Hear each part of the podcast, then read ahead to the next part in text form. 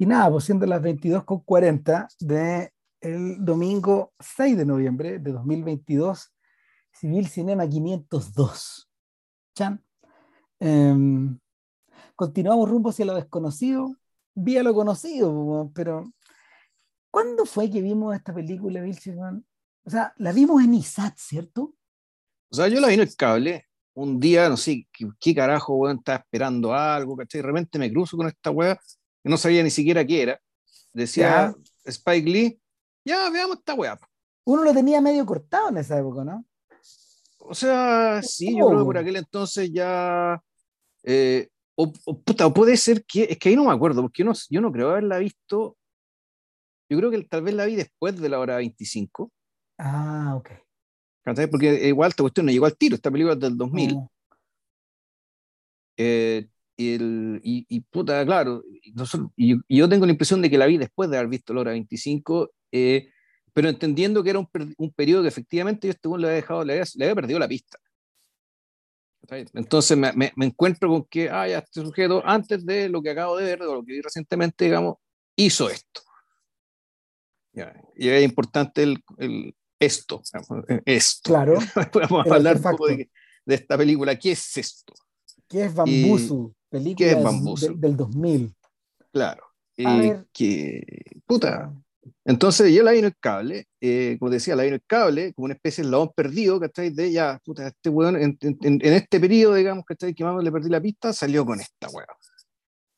Eh, y claro, uno, dice, uno, y ahí uno se lamentó diciendo, puta, tal vez de haberle seguido la pista a este cristiano, ¿cachai? porque claro, tú lo que tienes al frente es algo completamente singular, atípico, digamos, en el cine en general y en, la obra de él, sobre todo. Mm. Yo, fíjate, eh, a ver, yo, yo, tengo que haber visto Bambuzo eh, en, el, en, la época en que uno arrastraba las películas en el cable. La, yo lo tengo que haber visto en ISAT, cuando la dieron por allá por el 2001-2002, eh, antes, de, antes de la hora 25. Y en esa época, en esa época, también me acuerdo de haber leído, antes de ver la película, una crítica de Jonathan Rosenbaum sobre, sobre Bambuzo. Y claro, Rosenbaum explicaba acerca del artefacto. Y en realidad, mira, no sé, no sé, voy a, voy a ver si, si logro pillar a propósito la crítica, porque en el fondo, cuando, mira, dice posteado en marzo de 2002. Claro, y, y Rosenbaum y otros tipos criticaron la película y en el fondo, eh, de alguna manera trataron como de encajar, de, encajar los golpes. Pero mira, lo que, lo, que, lo que dice aquí es, Spike Lee dedica esta amarga y furiosa, eh, este amargo, furioso y provocativo desorden, o sea, así dice, a Bad Schulberg, ya vamos a hablar por qué. Aparentemente pensando en A Facing the Crowd, y también incluyendo un, homenaje medio desordenado a, Network. A, a Rosenbaum no le gusta la película, pero cuando leí, cuando leí el comentario, me llamó mucho la atención y en realidad también creo haber leído algo de Roger Ebert en ese tiempo.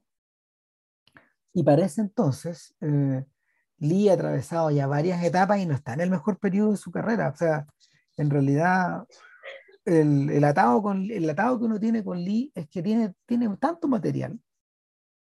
La otra vez me puse a seguir la pista, bajé 40 weas. No sé. Sí, pues sí, leí, leí, leí que esta película, la que estamos hablando, es la número 15. Po. Sí, pues, sí, mira. A ver, eh, desde acá, desde Chile, uno se conectó con Lee eh, por el insólito estreno, eh, vía, vía las, ¿cómo se llama? Vía los oficios de, de Naranjo y Fouillet como críticos para el Mercurio eh, respecto de lo correcto. Ellos de alguna manera jodieron la pita a la gente de Universal, a la gente de la, de la UIPN en aquella época, de la United International Pictures, que traía estas películas para que se estrenara en Chile, haz lo correcto. Algo que no había sucedido en ningún otro país de América Latina. Eh, me da la sensación de que Naranjo, creo, había visto esta película en Cannes, en el festival. Y, y claro, les hicieron caso. La película se estrenó en Normandía. Yo lo había dicho.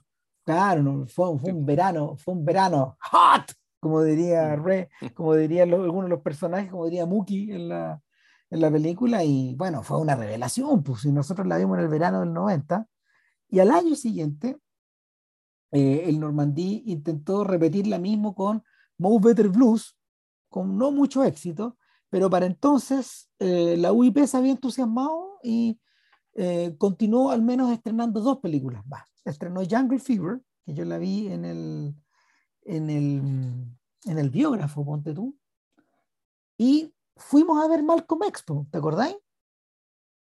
Fuimos a ver Sí. Malcolm X en el Central 2, ponte tú, en, ahí en, en calle, en calle Huérfano, y buena película.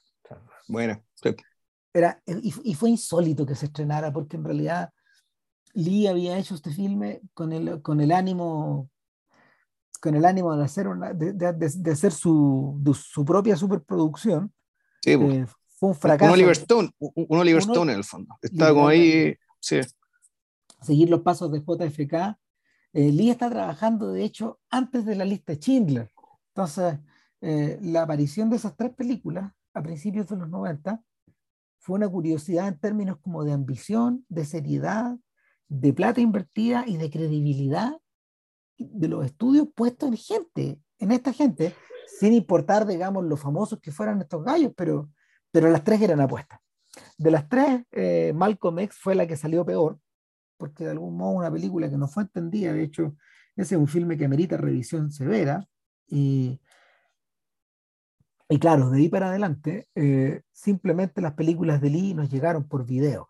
Yo, yo, yo me acuerdo de haber visto Crooklyn la vimos muchos años después, la vimos en el cable. la vimos en el cable, gran película. Sí, buena. de- sí. De- después Scorsese le produjo a Lee Clockers, que es buena película también, no es tan buena como la novela de Richard Price, es la primera vez que, que Lee de alguna forma se, se traslada un pelito hacia el mundo de los blancos, y después ya eh, tuvo un pésimo año 96 pues, con Girl Six, esta película para la que Prince compuso la banda sonora, anduvo re mal, yo nunca la he logrado, nunca me la he logrado ni bajar, weón. así de difícil es de pillar.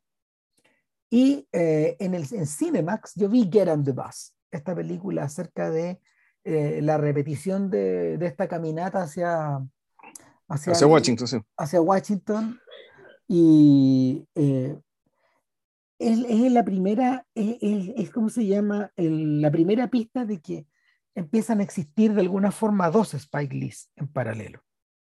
Uno que de alguna forma eh, estrena películas dentro del mercado y uno que empieza a hacer películas fuera del mercado. Entonces, para el mercado, por ejemplo, se reúne con Denzel Washington y hace He Got Game. Esta, esta cinta acerca de este tipo que, que podía haber sido estrella del básquetbol, pero que cae preso, en fin. Es una película que está bien, pero está ok nomás. Después él hace SOS, Summer of Sam, en el 99, y es una película ya eh, en, clave, en clave Goodfellas, en clave Magnolia un poco. Es un filme con personajes blancos, con un Nueva York del pasado. Es una, es una, es una producción eh, donde intenta de alguna manera dar como un salto hacia, no a ganar más credibilidad en el mundo de los blancos porque, por- porque no lo necesitaba, pero de alguna forma eh, a, asomar su cabeza por fuera del mainstream, o sea, perdón, hacia el mainstream, algo que repitió en la hora 25 y algo que repetiría más tarde en Inside Man, o sea, durante la década que vendría, pero al mismo tiempo eh, el personaje empieza a, a hacer películas que están por fuera del mercado, literalmente. O sea, produjo algunos shows de televisión que, no, que nunca levantaron. Eh, en ese periodo, en el 97, estuvo de candidato al Oscar por Four Little Girls, este documental acerca de las niñas, de estas niñas fallecidas en, en, la, en una iglesia en Birmingham, Alabama, en septiembre del 63. Luego hace una de sus grandes películas, pucha que me reí, The Original Kings of Comedy, donde reúne a cuatro comediantes afrohistóricos, Steve Harvey, D.L. Hughley, Cedric the Entertainer y el gran Bernie Mac, que se las manda en esta, película, que es una, cosa que está hecha para la tele en el fondo. Pero, pero ese mismo año perpetra Bambuzo. Y, y es una película, o sea, es un objeto, tal como decía JP, tan insólito, tan radical, tan incendiario, que, que amerita revisión solo por eso, pero en parte también porque hoy día es imposible de hacer ya. es imposible hacer, y, y pues, claro, pero al mismo tiempo, es que eso cuando tú mencionabas ya y un montón de gente que le pegó a la película, básicamente, yo creo que la consideraron extemporánea. Sí, o sea, básicamente en el 2000 todavía estaba la gente como creyendo que habíamos llegado a un nivel de civilización, eh, un grado de civilización y de entendimiento entre los pueblos y las razas y bla, bla, bla, bla, bla, que hacía que el, el alegato incendiario Van Bussel contra el, contra el racismo estadounidense, eh, eh, ¿cómo se llama esto? Pero no el racismo general, sino también el racismo dirigido, digamos, es la, dentro del prisma del racismo, digamos, es la cara mediática principalmente, y de los estereotipos raciales. Ya, claro, eh, no, estamos por, estamos por encima de eso. Eh. Estamos no, en otra época, puta. Sí, claro, no, esto ya no es. Esto es algo que, esto es un abuso, eh, de hecho, Iber dijo, esto la, aquí el público se va a sentir misused by, eh, por la película. En el fondo, como que el, el, todo el público le está ahí, el fondo le está restregando la cara algo que ya a esta altura ya no entiende, ya no le corresponde, ya no, ya no lo puede responsabilizar de eso, ¿cachai? Es como... Estamos en otra, claro. Estamos, estamos claro, estamos en, en otra. Las pelotas. sí, pues conche tu madre. Sí, pues conche tu madre, con todo el respeto que le tenemos al guatón Ibert, ¿cachai? Eh, no, pues hermano, usted, vos es fa la merda, pues bueno, ¿cachai? Está, no, no, pues bueno, Ahí, ahí la cagaste, hermano. Bueno, eso pasa cuando escribís mucho, pues bueno, las posibilidades de cagarla son, son, son hartas. Y, y puta que efectivamente, ¿cachai? Ahí lo que pasó es que, eh, y no sé, nosotros generalmente somos gente muy modesta, ¿cachai? Que no nos sabaneamos los peos, bueno, ¿cachai? Pero yo decir que eh, nosotros vimos esta wey, cachamos al tiro que, eh, no, esta wey, aquí está la verdad. Esto que estamos viendo es verdad. Y son o sea, estas con... cosas que están, que están escondidas, que están tapadas, ¿cachai? Las medidas debajo de la alfombra, o eh, cuando hay plata, cuando hay plata para ponerle un buen estuco, ¿cachai? El estuco se ve bonito, ¿cachai?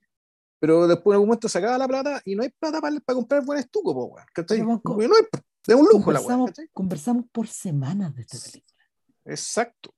Sí, no no, después pasaron otras cosas, ¿cachai? Qué sé yo, ¿cachai? Ta, ta, ta, pero eh, la weá siempre estuvo ahí, siempre está ahí, siempre, siempre está ahí, y, siempre y, estoy ahí, siempre estoy ahí. Y siempre entendimos que esta weá no es, es, importante, probablemente hoy día leí una, un, a, una, a un puta, el, el, cristiano que escribió el ensayo para Criterion, digamos que decía, pues, efectivamente, la, la, casa en llamas en medio de la obra de Spike Lee o al menos de, de la parte de, de, la parte preocupada del tema racial directamente, eh, es esta. Este claro. es el centro de su canon. Sí, este es el centro del canon, no es, sí. no es, ya, ya, no es, a ver, ya no es lo correcto. No, no es lo correcto. Mira, pa, para, no. para, para poder entender eso, en realidad hay que poner en contexto a este cristiano. Eh, Lee, Lee es hijo de una generación, eh, de una generación de, de, de artistas afroamericanos eh, criada en los 50 y en los 60, en esa época. Su padre, Billy, era un músico que efectivamente trabajó eh, en su juventud en ese periodo de una manera muy intensa, igual que el papá de los hermanos Marsalis. O sea, de hecho, le comentaba a la Ale antes de, antes de grabar que de alguna forma eh, la vida de Winton Marsalis y la vida de Spike Lee son medias paralelas, paralelas así a lo Plutarco. En ese sentido, porque en los dos casos, y eso no alcanza a divisarlo en Crooklyn, eh, el padre que ejercía una... El, el, padre de esta, el padre en estas dos familias ejercía una autoridad media incontestada eh, y, el padre de alguna forma recluyó a los cabros chicos adentro de las casas y los hizo estudiar un poco la fuerza, un poco queriendo un poco la fuerza, para que no estuvieran afuera, en la calle. O sea, Lee, Lee, lo, Lee, lo, ha mencionado, lo menciona en Crooklyn. Eh, en el caso de Marsalis, y esto, esto adquiere características de martirio porque los cabros chicos estaban ocho horas al piano. Más o menos. No, tremendo. Y, y efectivamente eh, creó personajes, estos personajes fueron criados con una capacidad para el trabajo, con una intensidad respecto de, su, de sus vocaciones, eh, francamente desusada, digamos. O sea, sí, si uno lo piensa, pero eso no es también la historia de Michael Jackson un poco. Y es la historia de James Brown, y es la historia de los músicos de Duke Ellington, pero, pero hay un detalle. Eh, en general, los músicos, eh, los, músicos de, los músicos de soul y bueno, los músicos de jazz de alguna forma tenían su... Eh, explotaban en la noche, en el fondo, explotaban en la gira, explotaban en su ambiente, ¿cachai? eso se manifestaba hacia afuera, de alguna manera. En el caso de Lee, eh, Lee, Lee, eligió algo complicado, porque, porque en el fondo Lee emerge como un artista independiente. A finales de los 70, habiendo estudiado cine eh, en Nueva York, alumno de, alumno de, del, de la NYU, si no me equivoco, eh, igual que Scorsese, igual que Oliver Stone por un ratito, y, y cómo se llama, esta gente eh, en cierta forma entró a un mundo independiente que está semi devastado. Es el mismo mundo donde, eh, es la misma puerta por, la, por, por donde entra Jim Jarmusch, por ejemplo, pero gente menos conocida también y, y, con harto menor carrera como Sarah Driver, la esposa de Jarmusch, que es como su otro yo, y también gente como Amos Poe, que ahora es un cineasta que es de la misma edad que ellos y está bastante enfermo. Son gente que se acerca a los 70 años ya. Eh, son gente un poco contemporánea de, de la New Wave neoyorquina, del mundo de los Talking Heads, por ejemplo, de, de, cierta, de ciertos amigos de David Bowie, de ciertos comediantes que, que actúan en el Soho, de, de, de, Sonic Youth, o sea, gente, gente muy distinta, pero gente que opera, que opera en el margen y que empieza a entrar en el mainstream en los 80. Y, y claro, de esta gente, y sobre todo de alguien como Lee, se esperaban manifiestos. Pero Lee siempre fue un artista, igual que Winton Marsalis, demasiado sofisticado para tener muy claro qué había en la calle. Al contrario de lo que pasó con Grandmaster Flash, por ejemplo, o al contrario de lo que pudo haber pasado, no sé, con, con los primeros hip hoppers, los de los que, los que emergen los que emergen en las calles y en las discotecas en, en, el, en, el, en el, paso de, los, de, finales de los 70, principios de los 80, Lee era un artista que estaba, Lee era un artista, Lisa Lisa Lisa leer y escribir música, por ejemplo. No, no, no, un, no, un, no era un cabro chico que se no era un cabro chico que, que de alguna forma estuviera en contacto con el hip hop en forma natural eso es una especie como de, eso se, eso se ha aprendido mejor. De hecho, el primer documental musical de Spike Lee fue acerca de una competencia de coros auspiciada por Luciano Pavarotti. Porque Lee entiende harto de ópera. Eh, entonces, nuestro, personaje, nuestro personaje, de alguna forma, él también usa una máscara. Y se tuvo que vestir con una máscara de alguna forma para hacer esos comerciales de Nike, para hacer conjunto a, junto a Michael Jordan, para, para filmar esos videos con, con, Michael Jackson. Son cosas que le resultan naturales, pero al mismo tiempo eh, conviven con, otros, con sus otros mundos. Y eso ha ido quedando más claro en la medida que él sigue siendo más viejo. Y, paso a paso han ido apareciendo películas, por ejemplo, como Chirac, que son re sofisticadas, pero cuya conexión con el mundo del pop eh, es dudosa, por decirlo menos. Entonces, es en ese, en ese ambiente, en ese ambiente donde se le empiezan a ocurrir ideas que solo pueden ser, eh, que solo pueden ser planteadas en, términos más abstractos, con presupuestos más pequeños y, y propuestas a, propuestas que ya no pueden ser del tamaño de Malcolm X, tienen que ser menores y tienen que estar confinadas a una esquina y, y si es posible una esquina donde nadie mire vamos, para encender la fogata bien alto. Eh, que es un poco lo que hace Van. De hecho, Van es una película interesante en la historia del cine, porque es una de las primeras producciones de estudio que fue, porque lo produjo Fine Line, creo esto, eh, una, un, un, brazo, un brazo pequeñísimo de New Line Cinema. Eh, esta película fue producida por estos gallos, pero filmada en video. Tiene algunas secuencias hechas en, en 35 milímetros, ya vamos a explicar cuáles son. No, en 16 en realidad. En, en, cine, en el fondo, hechas en, en Super cine. 16, sí. Sí, pero claro. es en cine. Sí, sí, sí pero es, creo que eso, son las secuencias, si mal no recuerdo, creo que son las secuencias del, del programa. Sí, claro, los master shots. Claro. Los, los master shots están hechos en Super 16. Que, que todo esto Super 16 es, eh, es el material con que fueron filmadas las películas chilenas eh, del cine novísimo. O sea, la primera película de, de José Luis Torres, ponte tú, eh, El cielo, la tierra y la lluvia. Eh, Tony Manero también fue filmada en Super 16. Entonces, el, es un formato que está como al borde de lo no profesional. Los gringos no aceptan, no aceptan material que sea menos que eso, pero que permitía, que permitía ¿cómo se llama? Eh, gastar la menor cantidad posible en algo como bambuzo. Entonces. Una película que salió 10 millones, costó 10 millones de dólares. No. Muy poco, eh, pensando en que es una película donde actúa mucha gente. Y gente eh, importante. Y gente importante, o sea, que ahí que, hay gente que realmente fue a, a prestar ropa a la weá.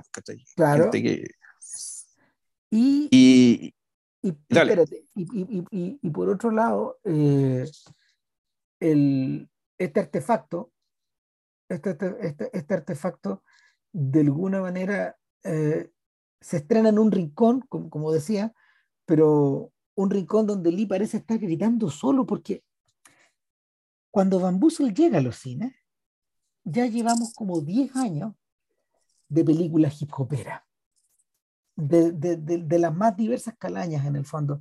Eh, hay, hay, producciones como, como la de Mario Van Peebles, New York City, que es como la más famosa de todos de estos filmes de estos filmes de mafiosos.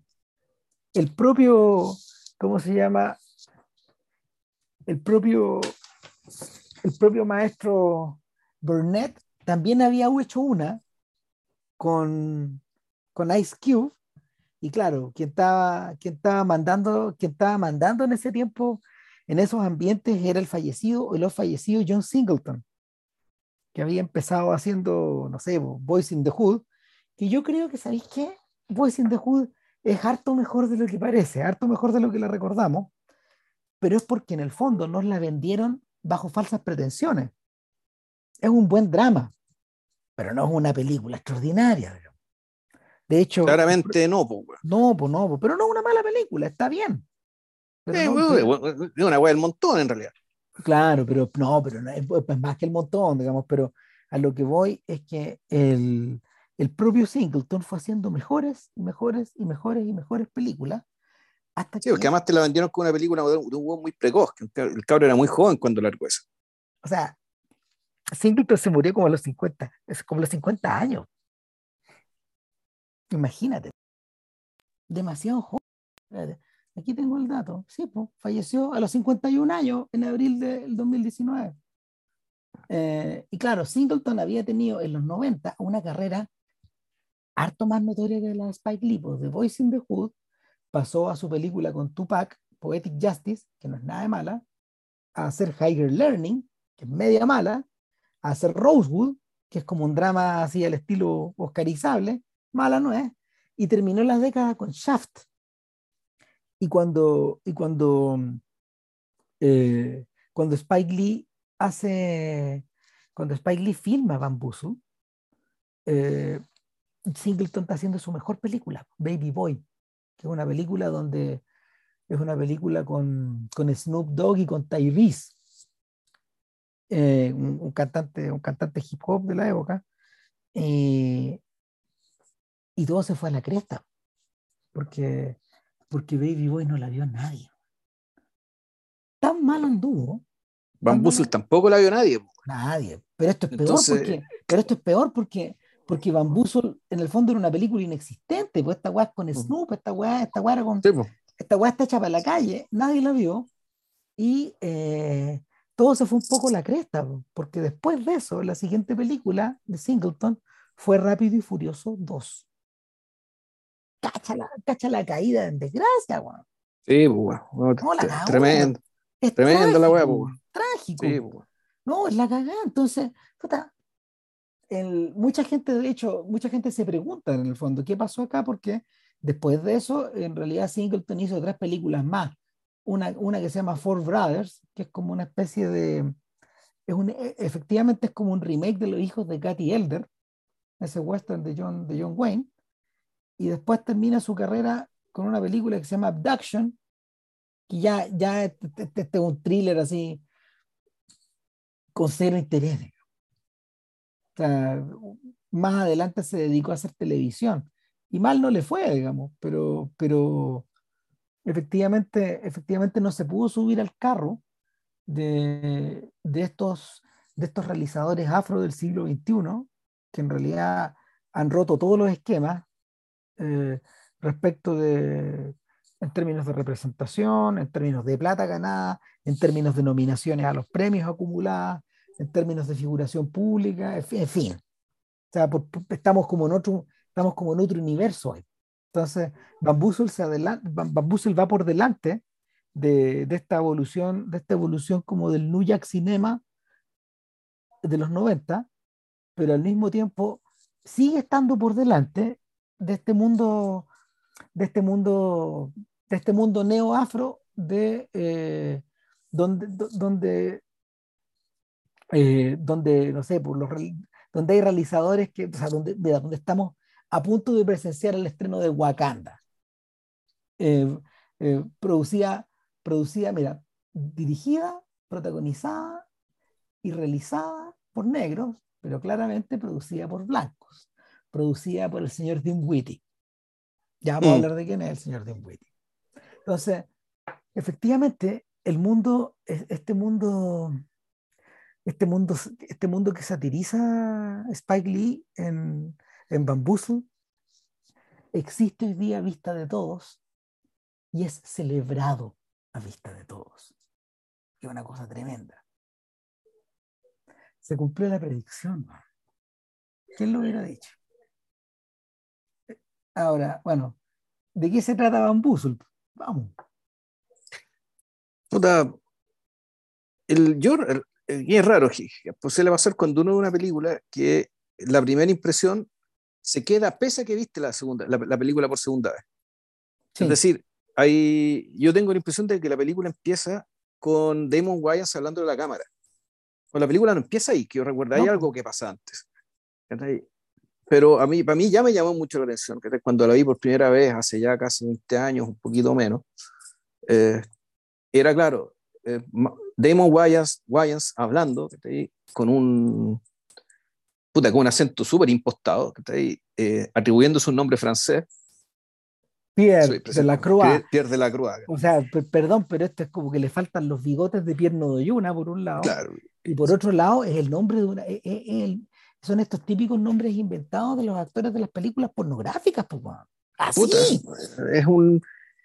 es como. Eh, tú después te enteras que en realidad su nombre es Peerless eh, Dormat o algo así. Claro. Peerless Dotan. Dotan, eso. Y que él, eh, y claro, tú entiendes también que, eh, puto, un nombre francés, ¿cachai? Es un nombre que puede ser blanco o negro. Ya. O sea, tú, puta, no sé, pues, pues eh, hay apellidos franceses que están en Estados Unidos, particularmente en Nueva Orleans, que está en la zona de Luisiana, digamos, que está ahí, o bueno, por el lado canadiense, digamos, pero aquí claramente tú decís, ya, bueno, este weón es no sé, pues, tú te hay un nombre francés, ¿cachai? Y, eso puede ser cualquier cosa. Claramente hay un, hay un intento, digamos, ¿cachai? De, de borrar algo tuyo. Y esto, eh, uno se da cuenta también, eh, al ver la película, la medida que avanza, ¿cachai? Cuáles son las cosas que, en las cuales estaba apuntando hacia el pasado, ¿cachai? Pero, eh, yo también al, ir conociendo el personaje de la Croix, eh, tú te das cuenta también de que, el, de, que, eh, de que este personaje, en el fondo, es lo que habría pasado con el protagonista de Atlanta si no se hubiera ido de Princeton. Ya, eh, ¿por, qué? Porque básicamente este, nuestro amigo pierde la curada, Dotham, pues efectivamente un tipo, un tipo de afroamericano, hijo de un padre, hijo de un padre artista, que es un humorista, su madre no se sabe qué profesión tenía, digamos, y no es importante para efecto de la película. Y él fue a, fue a Harvard.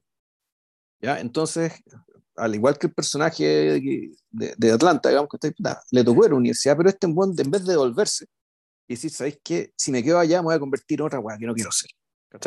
O el, el, el, sistema, la, la, presión, digamos, por lo que va pegado digamos, con el estatus académico digamos, que implica trabajar ahí, y es una weá que me violenta tanto que no aguanté y me devolví. Y eso es la historia. Es, y, así empieza Atlanta. Eh, mm. Bueno, acá no. Este sujeto acepta básicamente esta transformación. Eh, se cambia de nombre, cambia su forma de hablar. A lo largo de la película, dos, eh, eh, dos otras personas le dicen, bueno, ¿por qué estás hablando así, güey? Es uno habla y así, güey. ¿Qué es, lo o sea, es lo primero que notáis, porque en el fondo es una persona que es, una, es un sujeto que habla sin acento.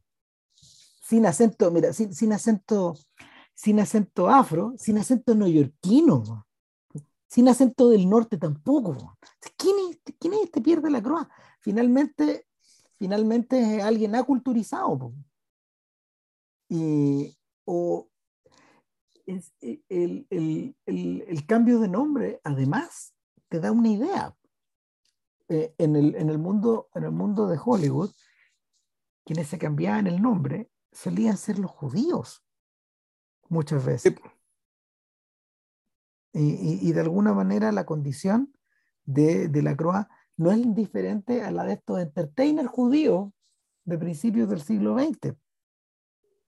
Él también lleva una máscara, él también es una persona, tal cual eh, de la Croa además, eh, desde el principio, lo o sea, desde el principio aparece, primero que nada, encarnado por Damon Wayans. Y eso no es, eso no es casual.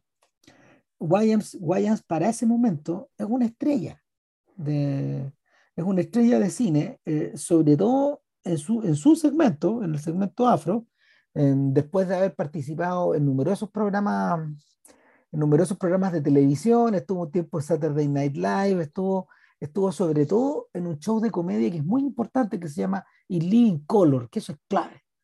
In Living Color es una serie, es una serie que fue creada por Keenan Ivory Wires, eh, un hermano, de hecho, de hermano de Damon y hermano también de los tipos que inventaron Scary Movie, que es otra forma de Mistral también. Sí, pues Entonces, el, y, y, este, esto de los hermanos ser los de dónde están las rubias también, ¿no?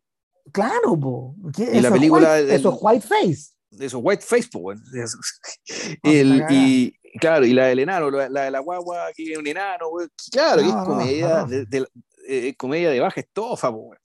No, claro, pero, pero bueno, Keenan Ivory, eh, ¿cómo se llama? Y, Damon, de alguna manera, eh, le achuntan medio a medio con el Living Color, que es un show que no solo fue, o sea, no, solo incluyó a no se lo incluyó a negro, pues ese es el show que lanzó a la fama a Jim Carrey, por ejemplo, a Jamie Foxx, a Marlon Wayans, porque uno que es el hermano chico, a un montón de gente. Entonces, el, es un show de variedades, en cierta forma, es un show de sketches, pero que está protagonizado por un elenco birracial y cargado para los afro, producido por Fox nada menos. En los mismos años en que Fox la rompía con los Simpsons. Son los mismos años. Ya. Entonces, en cierta forma, eh, en cierta forma, esta gente de Living Color se adelantó un poco al show de Chappelle. Chappelle, Chappelle extremó.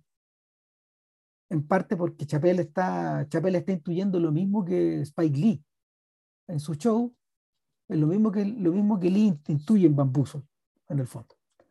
Y, claro, Lee no podía, Lee, de nuevo, Lee es demasiado sofisticado para para hacer las cochinadas de Lee Color, pues es un humor, es un humor ranchero también, pues. es divertido, uno se ríe, pero, pero claro, ¿no? Eh, el, está por debajo de, lo, de los temas, de las preocupaciones y de los intereses de Lee, a pesar de que él tiene que haber sido un televidente. Entonces, en la vuelta a, en la vuelta, ¿cómo se llama?, a poder, a poder trabajar en ese sentido, en, en, esa vena satírica, lo que se le ocurre a Lee es una operación doble, pues, una operación donde él asume esa historia y de alguna forma eh, él reinventa un living color a su manera, incendiario, sin límite. De hecho, le hacen referencia en, en Bambuzo transcurre en un mundo donde el living color ya fue, ya salió del aire.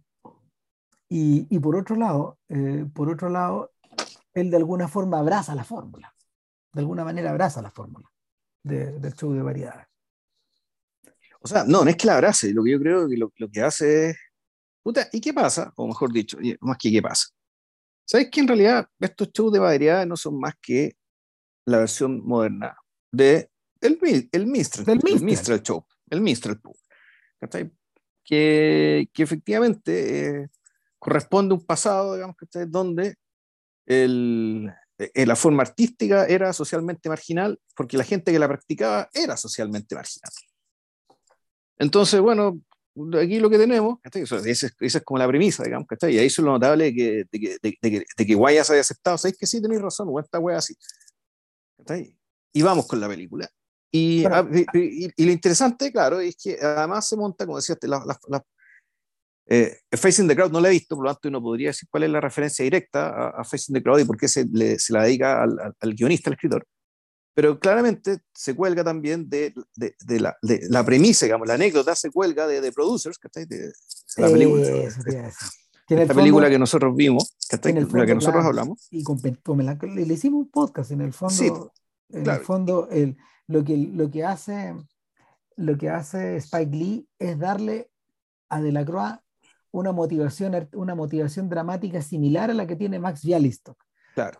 Estoy metido, porque de la, Croa, de la Croa trabaja en un canal de televisión que no es el más importante, CNS, creo que se llama el, el canal, CNS. Y claro, eh, en ese lugar él tiene un jefe, que es el señor Don Whitty, que, es un, que, que, que ya no puede, es un, que, ya, o sea, está, está, protagonizado, está, está, encarnado por Mark Rappaport, que no puede ser más blanco, más pelirrojo, claro y que, pero, en el fondo. Eh, y, inter, y, interesante porque es un actor que ha hecho muchas películas eh, sobre temas raciales. Pero sí, pues, o sea, sí, sí pues, es un actor él, que es especializado en esto. Digamos, de ah, hecho, bueno, él era, él era bueno, el, el, el, cabro que se vuelve nazi en Higher Learning. Pero es que él es muy cercano a ese mundo, sí. sí pues. eh, eh, él, diri él, fue, él es el director de un gran documental, eh, de un gran documental hip hopero.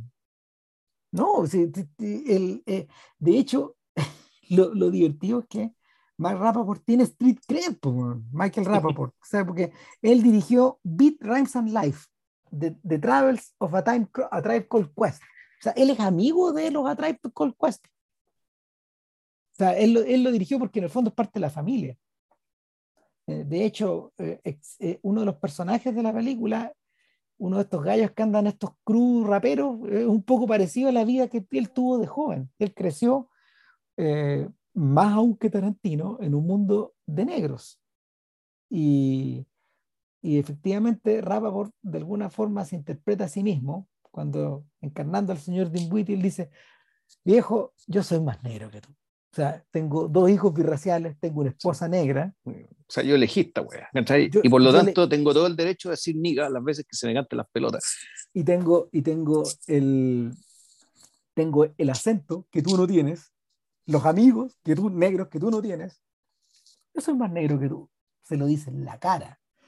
Y, chuta, efectivo. Bueno, y, y, además, además. O sea, para... sí, pero no, pero si fuera eso, creo, pero claro. Sí, eso, sí, pero espera, ¿por qué, ¿por qué Dinwiddie? Porque, claro, claro. Dinwiddie, porque es un pelotudo, o sea, o sea de hecho, hasta, hasta, juegan con el nombre, pero sí. claro, el, como, como estamos metidos en una sátira dentro de una sátira, ¿qué es lo que tiene colgado en la pared? Tiene colgado estatuillas del norte de África, tiene colgados máscaras de África Central, Eh, tiene evidentemente un póster de Cassius Clay, otro de Muhammad Ali, porque para él son distintos en el fondo. Hay uno de Karim Abdul-Jabbar, hay otro de Willie Mays, hay uno de Hank Caron.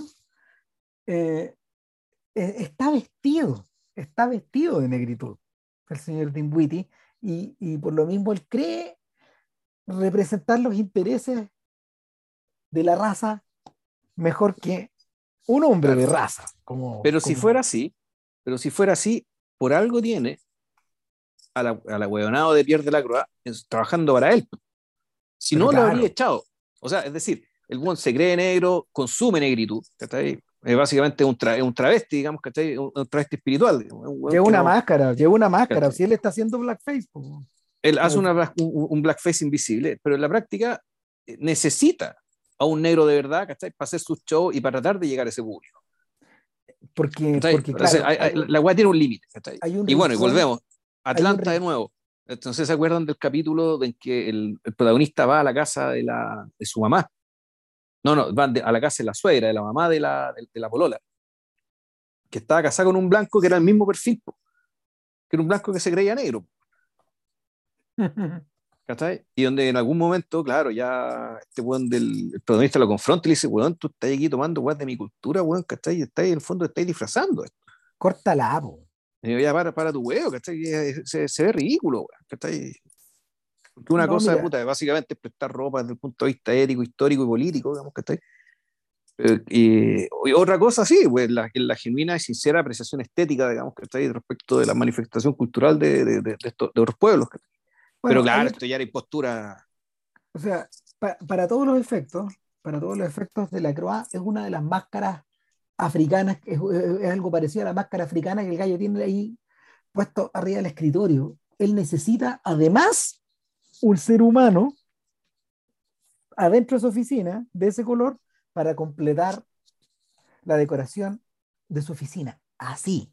No, en realidad, no, yo lo veo por el otro lado. O sea, él, él, puede consumir como negro, vestirse como negro, tener amigos negros, pero en realidad no puede pensar como negro. Por eso necesita a Pierre de la Croix, porque Pierre de la Croix, aunque no lo quiera, aunque reniegue, entonces hay una parte de él que piensa como negro, porque básicamente el bueno es negro, tiene una historia y una biografía de afroamericano. Entonces, pero ahí el, el, tema del contraste de uno que quiere ser una cosa y el otro que quiere ser lo contrario, de fondo, y que están cruzados, y que naturalmente el blanco es jefe del negro, eh, claro, termina produciendo, termina, termina produciendo esta tensión, digamos, que hace que eh, el que de la Croix, no, ¿sabes qué? Quiero, quiero, quiero irme, quiero que me echen, weón, y para echar, y para que me echen, voy a ser la gran eh, Cero Mostel, weón. La gran Max Bialystok. el gran Max Bialystok, voy a producir un show tan ofensivo, tan, brutal, insultante, tan insultante, tan desgraciado, que me van a tener que echar, ¿no? Me van a tener que echar de esta wea, claro. Claro, y, y, ahí, ahí como aliada tiene, su, tiene su, a, su, a su coproductora, eh, ya Sloan, Sloan Hopkins, que, que, de alguna forma viene a ser como Luisa Lane, de alguna, eh, eh, es un personaje así, es un personaje que de hecho tiene el control, está metida, tiene calle, tiene un hermano, Big Black Africa. tiene un hermano menor que está interpretado nada menos que por Mos Def. Bueno, y no, no, dijiste que, claro, y bueno, y que ella, ella, ella Pink Smith. Claro, la esposa, la futura esposa, en ese momento, de, Will, Smith. Claro, la futura esposa de Will Smith. O sea, estamos hablando de la aristocracia negra Claro. Ahora, en esa época, mira, en esa época, en esa época ya, ya Smith era una, era conocida básicamente por dos cosas. Uno, por haber, eh, por haber aparecido en una serie que se llama Different World, que es una de las tantas series de las cuales se ríen acá en, en la película, eh, porque efectivamente son series nominalmente para negros, pero dirigidas para blancos como nosotros cuando chicos acá vimos Different Strokes, blanco y negro. Claro. Claro. O la familia Huxtable, The Cosby Show. Claro. Claro. y, y, claro, eh, Pinkett estaba metida en ese mundo, pero la había roto poco tiempo antes al interpretar a la novia del profesor chiflado de Eddie Murphy. Ese es el rol que la saca de ahí. Ya. de, de- la tele y, y- la lanza para distintos lados. O sea, y, y, en cierta forma continúa siendo el rol más importante que ella tuvo. Ojo. O sea, porque en Colateral, por ejemplo, es un, es personaje secundario. En Scream 2 también es un personaje secundario. No, yo diría que el rol más importante de ella es este. No, pues estamos hablando del mercado, estoy hablando del mercado. O sea, acuérdense que nadie se acuerda de Van Bussel. Si Van Bussel, para todos los efectos, Van Bussel no existe. Van Bussel está editada por el Criterion, por el, por- ¿cómo se llama? Por, el- por, por The Criterion Collection, que de alguna manera la rescató del olvido. Si Van Bussel no estaba editada en DVD, estaba editada en Blu-ray. El DVD costaba encontrarlo una enormidad. No, no, Van no existe, weón. Además, Claro, bueno, ahí con, con número, la película, al igual que la de Singleton, le fue con la verdadera callampa. Gastó 10 millones, recuperó 2,5. No, sí, O sea, era un una o sea, un O sea, desastre. el, el- hay un detalle extra, hay un detalle extra que, Y lo el- doloroso es que los críticos, sin decirlo, en el fondo, eh, puta, estaban ahí, con los ánimos de los tiempos y con los ánimos del mercado. o sea, lo que pasa es que, a ver, acá hay que hacer un paréntesis. El problema con la industria, el problema con la industria del espectáculo afro es que históricamente siempre fue un nicho y un nicho bien, bien definido. O sea, el, a los, a ver, a los estudios les interesaba en la medida de que lo pudieran explotar y en la medida de que esto derivara, los, eh, ¿cómo se llaman? Los, los profesionales, sean actores, sean directores, hayan sido guionistas, en fin, todos estuvieran de alguna manera al servicio del show para los blancos. Sin embargo, sin embargo, eh, periódicamente existían, existían figuras que de alguna manera sacaban la cabeza como de, este, de esta suerte como de, de gueto del espectáculo. La más importante de todas es el padre del cine afro, que es Oscar Michaud, que, que es un realizador, que es un realizador eh, que está conectado con el Harlem Renaissance. O sea, e- e- es el momento, es el momento en que eh, se produce una gran cantidad de, de, ah, de- siglo XX, en el primer tercio del siglo XX, donde se produce una gran cantidad de, de concentración y de energía cultural, eh, precisamente en el barrio de Harlem. Y, y claro, Michaud, junto con Paul Robson, ferviente, ferviente militante comunista, de hecho, y activista, pero que ni te imagináis, un genio de la canción y un genio del cine también. Nada, pues eso- esa- esas figuras, fue, esas figuras fueron súper importantes, pero operaban al interior de, un- de una suerte de gueto comercial. Eh, cada tanto había figuras que eh, conseguían volver a reconectar de la misma manera. Una de ellas es el papá de Mario Van Peebles, Melvin Van Peebles, que murió el año pasado, que es uno de los padres como de este cine de resistencia, pero también está el fotógrafo Gordon Parks, el creador de Shaft, el director de Shaft. Eh, Parks es un fotógrafo exquisito, o sea, uno de los grandes fotógrafos estadounidenses del siglo XX, un sujeto que trabajaba en Europa durante un montón de años y que, que- que llegó a hacer películas, pero que en cierta medida no, en cierta medida no, eh, siempre estuvieron identificadas como con un género, finalmente. Por otro lado está Sidney Poitier, que paulatinamente está empezando a rescatarse su, su labor directorial, aparte de, de, su trabajo de actor. Entonces, entre las múltiples, entre los múltiples eh, um, obituarios que se escribieron, hubo unos muy interesantes donde se concentraban en preguntarse lo siguiente. ¿Por qué Sidney Poitier, cuando dirigió películas, en vez de hacer dramas, hizo comedias? Y hizo comedias que de alguna forma eh, parecían demasiado livianas. ¿Por qué trabajó por qué trabajó eh, en ese género que es tan, que están como despreciado en el fondo. siempre, siempre, hizo comedias o, o, o, filmes que no tenían nada, nada que ver con su carrera de actor. Incluso cuando se dirigió a él mismo. Eh, bueno, en cierta forma, no estaba dirigiéndose a los blancos. Cuando hizo las películas, las, estaba haciendo para los negros. Y es un poco lo que, es un poco lo que puede, o sea, lo que uno, lo que uno puede, ¿cómo se llama? Percibir en gente como Jordan Peele, que yo creo que va a haber que comentarlo después de, esta, de este podcast, va a haber que hacer este otro. Total, no ya anda circulando, así que. Ah, vamos.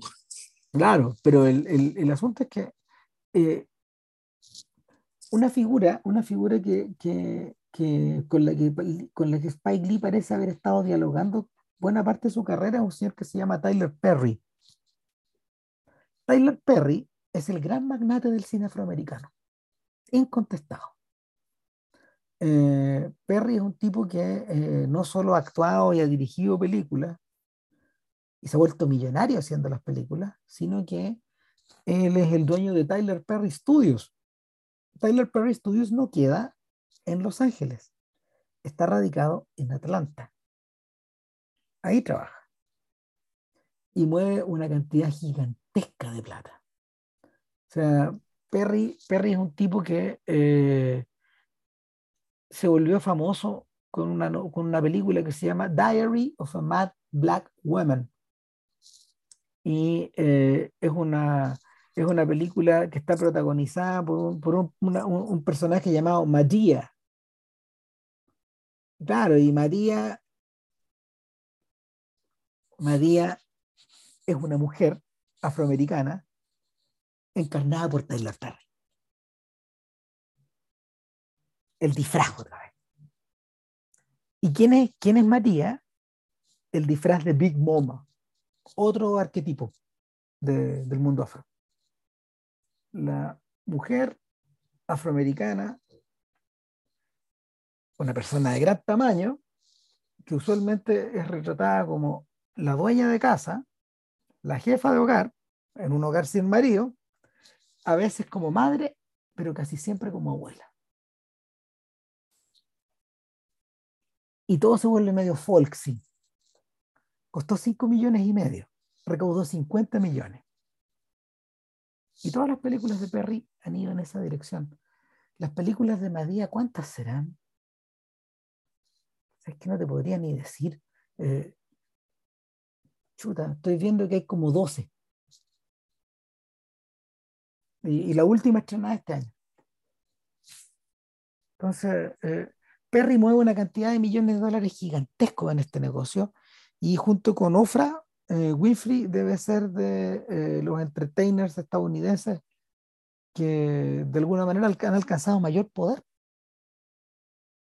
pero por otro lado, también está esta otra vuelta. ¿Qué me están vendiendo? ¿A quién se lo están vendiendo? aparentemente a todo el mundo. Porque Ofra, claro, Ofra y las películas de este cristiano no, de Tyler Perry no he visto ninguna, así que no sé a quién se dirigen. Es, que, eso, es lo que, eso es lo que pasaba, pues, Vilche. Estaban totalmente sumergidas en un mundo de distribución afro. No llegaban al cable, no eran editadas en un circuito al que uno tuviera acceso. Ninguna de estas películas superó los confines de la Middle América, pues estos gallos ni siquiera, o sea, estas películas a veces ni siquiera eran reseñadas por los críticos, pues. Claro, es que me llama la atención por el caso eh, que este tipo haya llegado a ese nivel de poder haciendo ese tipo de cosas ver su obra, que al revés, pues, Oprah está a la vista de todo el mundo y Oprah básicamente una señora que hace eh, que hace sus programas básicamente para mujeres blancas, ¿no? Hasta altura sí, pues, es una mezcla. Pero, pero el, el punto con Perry, el punto con Perry es que efectivamente, efectivamente prueba, efectivamente prueba la fe que Witty le tiene esta clase de entretenimiento. Pues, em, yo creo que si tú has visto a Tyler Perry, Tyler Perry es el abogado que defiende a Ben Affleck en Gone Girl. Cuando cuando David Fincher llamó a Tyler Perry para contactarlo, para ofrecerle este papel, lo primero que le dijo Perry, viejo, ¿por qué me estás llamando a mí si este no es mi turf? Yo no actúo para los blancos. bueno, precisamente necesitaba una especie de Johnny Cochran, le dijo este gallo. Y tú, más que nadie, sabéis cómo habla Johnny Cochran, sabéis cómo se mueve Johnny Cochran y entendí el nivel de espectáculo de Johnny. Entonces, eh, claro, el, las hebras con las que está tejida, de, hecho, en cierta forma Tyler Perry es el anti-Spike Lee. Siendo los dos personas bien respetadas, aparentemente además Tyler Perry es un weón que es muy ok, ¿cachai? Trata, trata muy bien a su gente, muy querido dentro de la comunidad, en fin. Pero claro, pues él conoce, su, él conoce el mundo. Es un poco también como Franchella, yo creo. Son sujetos que pueden operar de esa manera. O sea, eh, tipos, que, tipos que en el fondo conocen el revés y el derecho de, del ambiente. Tipos como, como los que necesita Dinwiddie para poder eh, operar con, con, relativo éxito en este mundo.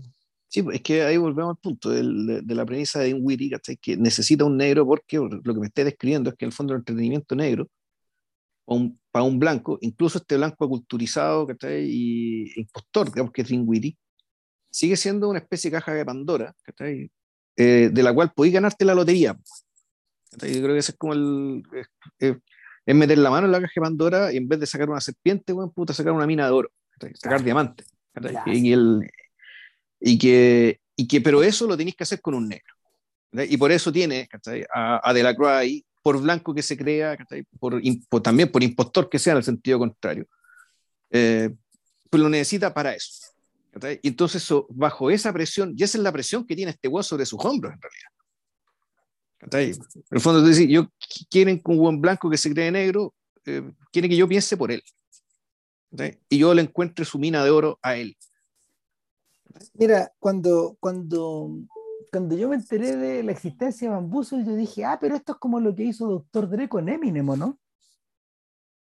Eso es, lo que, eso es lo que pensé, porque claro, cuando, cuando, tú, cuando tú ves a Marshall Matters, que, que em, Eminem. Claro, que Eminem, que, que emerge desde, desde los bajos fondos de Detroit, en un, en un o sea, si hemos de creerle a 8 Mile. ¿No es Filadelfia? No me acuerdo ya. No sé si es Filadelfia. Puede ser. Bueno, Marshall emerge de un mundo de trailer parks. No tiene ni casa. Y claro, vive con una madre a la que odia, tiene una hija, o sea, tiene una, tiene una mujer, una pareja eh, embarazada de una hija o ya es padre, en fin, no sé. Eh, Marshall está metido en su, Marshall está metido en su rap, cree en eso.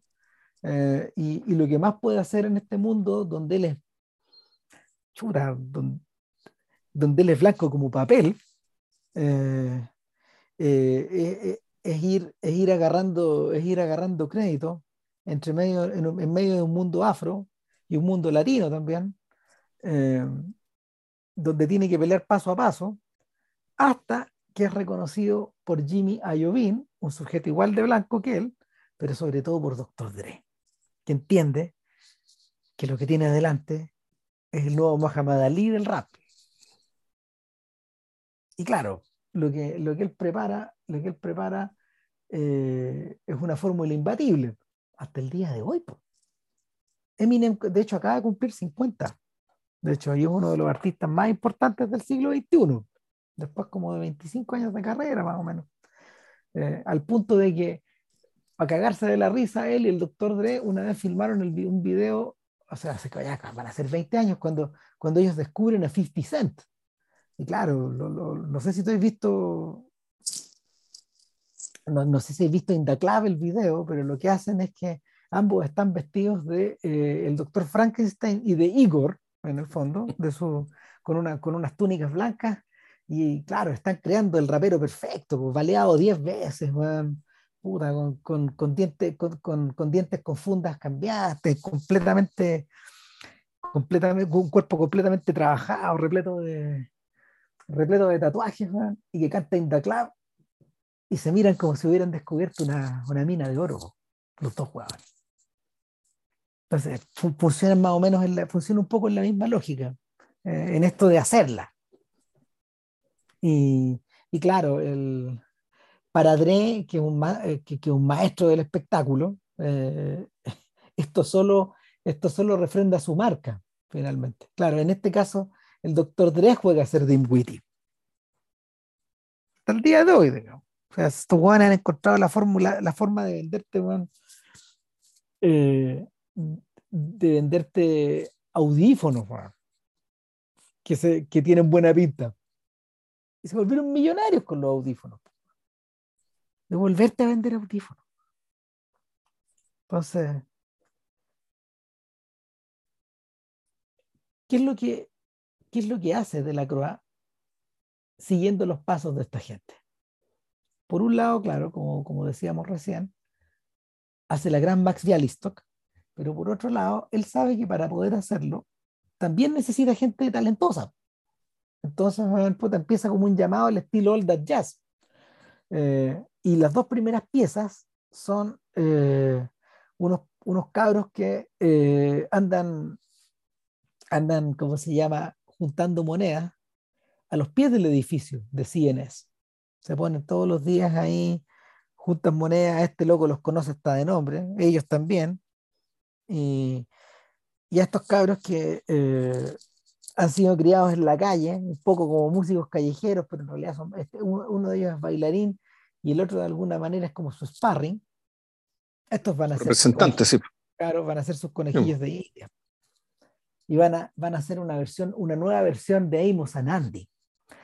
Eh, Amos Anandi, eh, para todos los efectos, es una, es un producto que es un producto que está más perdido y más oculto que la canción del sur que produjo Disney hace un tiempo atrás eh, y, cuando estábamos cuando estábamos en pleno estallido entre medio de estos días en que en realidad uno estaba ahí viendo las noticias y todo de repente se me ocurrió ver la canción del sur y, y la, bueno la canción del sur está basada en los cuentos del tío Remus el tío Remus. Y es una película, es una película, es un, es un clásico de Disney. Y al mismo tiempo es una película que Disney no acepta que exista.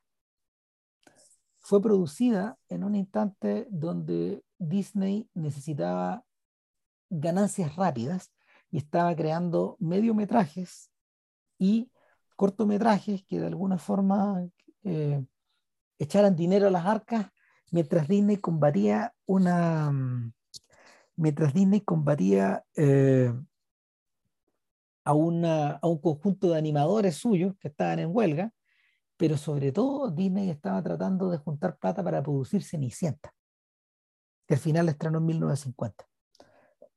Una de las fórmulas más baratas era combinar la imagen animada con actuaciones de humanos y lo probó eh, en una película, en estas películas que hizo para el Plan Marshall, por Los Tres Caballeros, todos estos filmes donde el pato Donald viajaba, bajaba a Latinoamérica. Y, y finalmente dio en el clavo con la canción del sur, donde, donde Rabito y sus amigos reproducían al interior de una plantación los cuentos del tío Remus.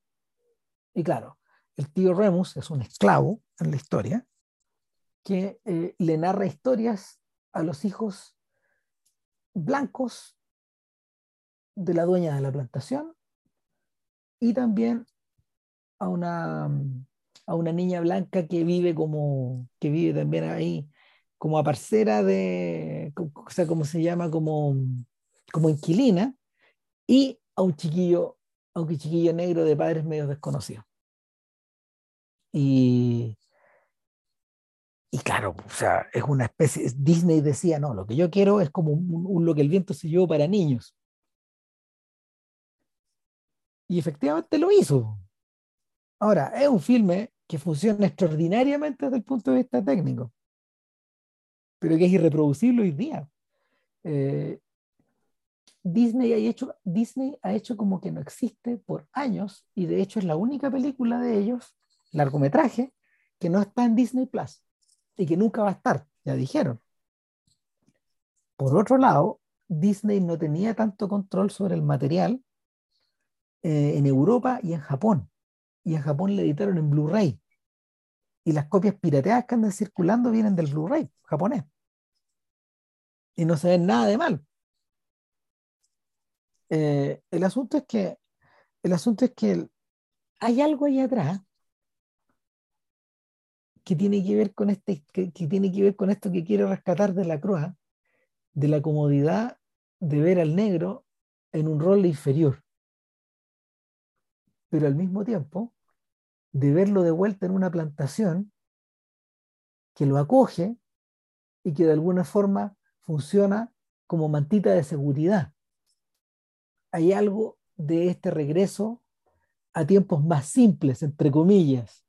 Ese tiempo donde todos estábamos protegidos, donde todos nos queríamos, porque claro, los negros no eran agresivos, los negros no te transmitían esa sensación de inseguridad al blanco, no lo hacían volver inseguro porque estaban completamente bajo control.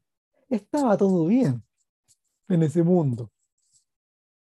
Parece, parecen decir los blancos. Claro, y lo que está, lo que está haciendo De la Croix eh, al, al, rearmar este show de Minstrel es protestar contra esta, contra esta falacia, pero al mismo tiempo, eh, en un mundo donde los blancos están prestos a consumir la falacia a la primera de cambio.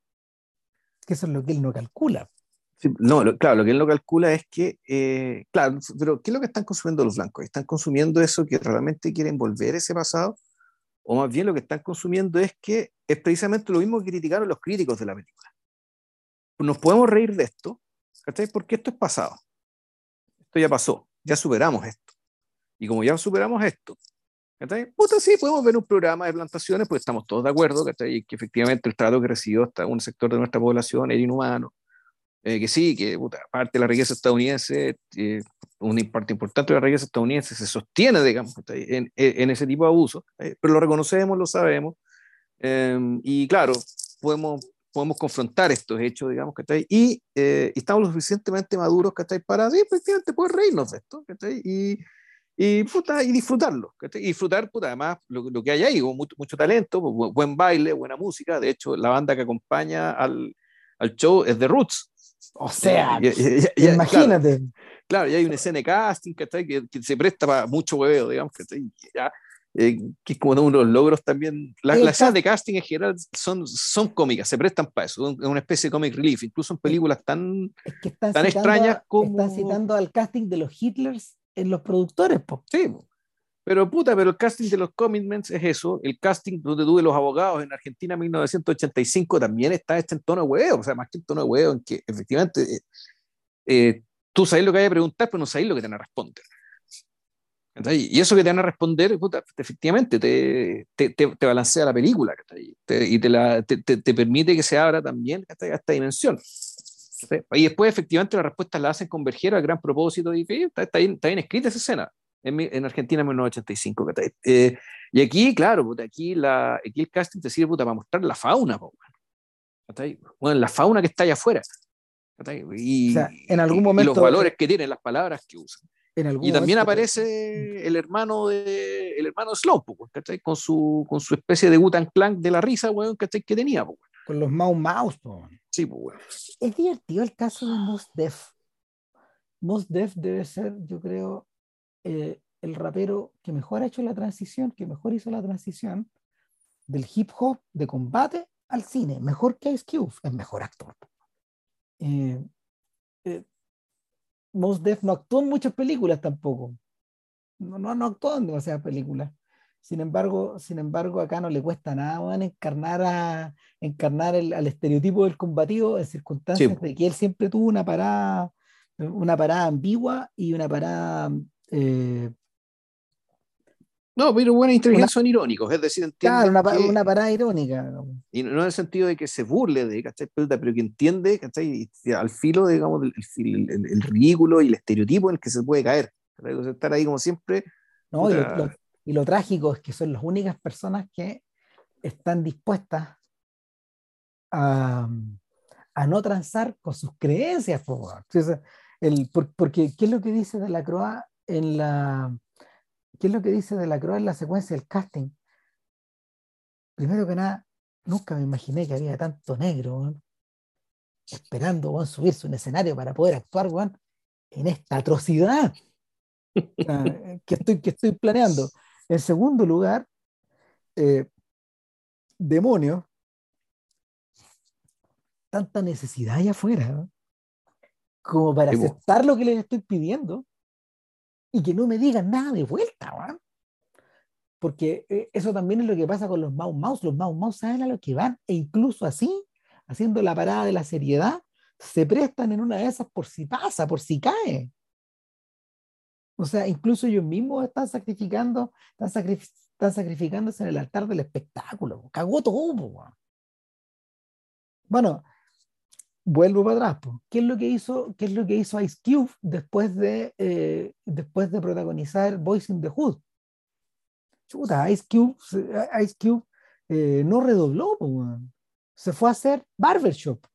Sí, las películas estas de las peluquerías, weón. Sí. Exacto, hizo muchas lucas y en el fondo son películas súper rancheras, son divertidas, digamos. O sea, el propio, el propio Louis C.K., que de hecho él también es un caso de, él es un caso interesante de asimilación en ese mundo, porque, porque efectivamente trabajó con mucha de esta gente. De hecho, era uno.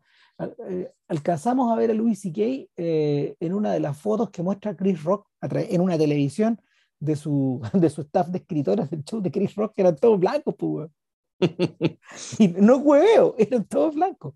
Entonces, el, entonces la, claro, el, el lo, que, lo que hay por detrás ahí es, es, puta, es impostura, es tragedia, pero al mismo tiempo es la forma en que era el mercado.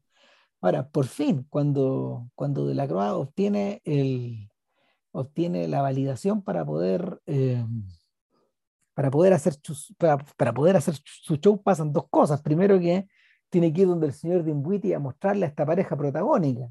Dinwiddie se lo compra todo en un pitch one donde yo creo que él está más entusiasmado que todos los que están ahí en la que todos los que están en la reunión.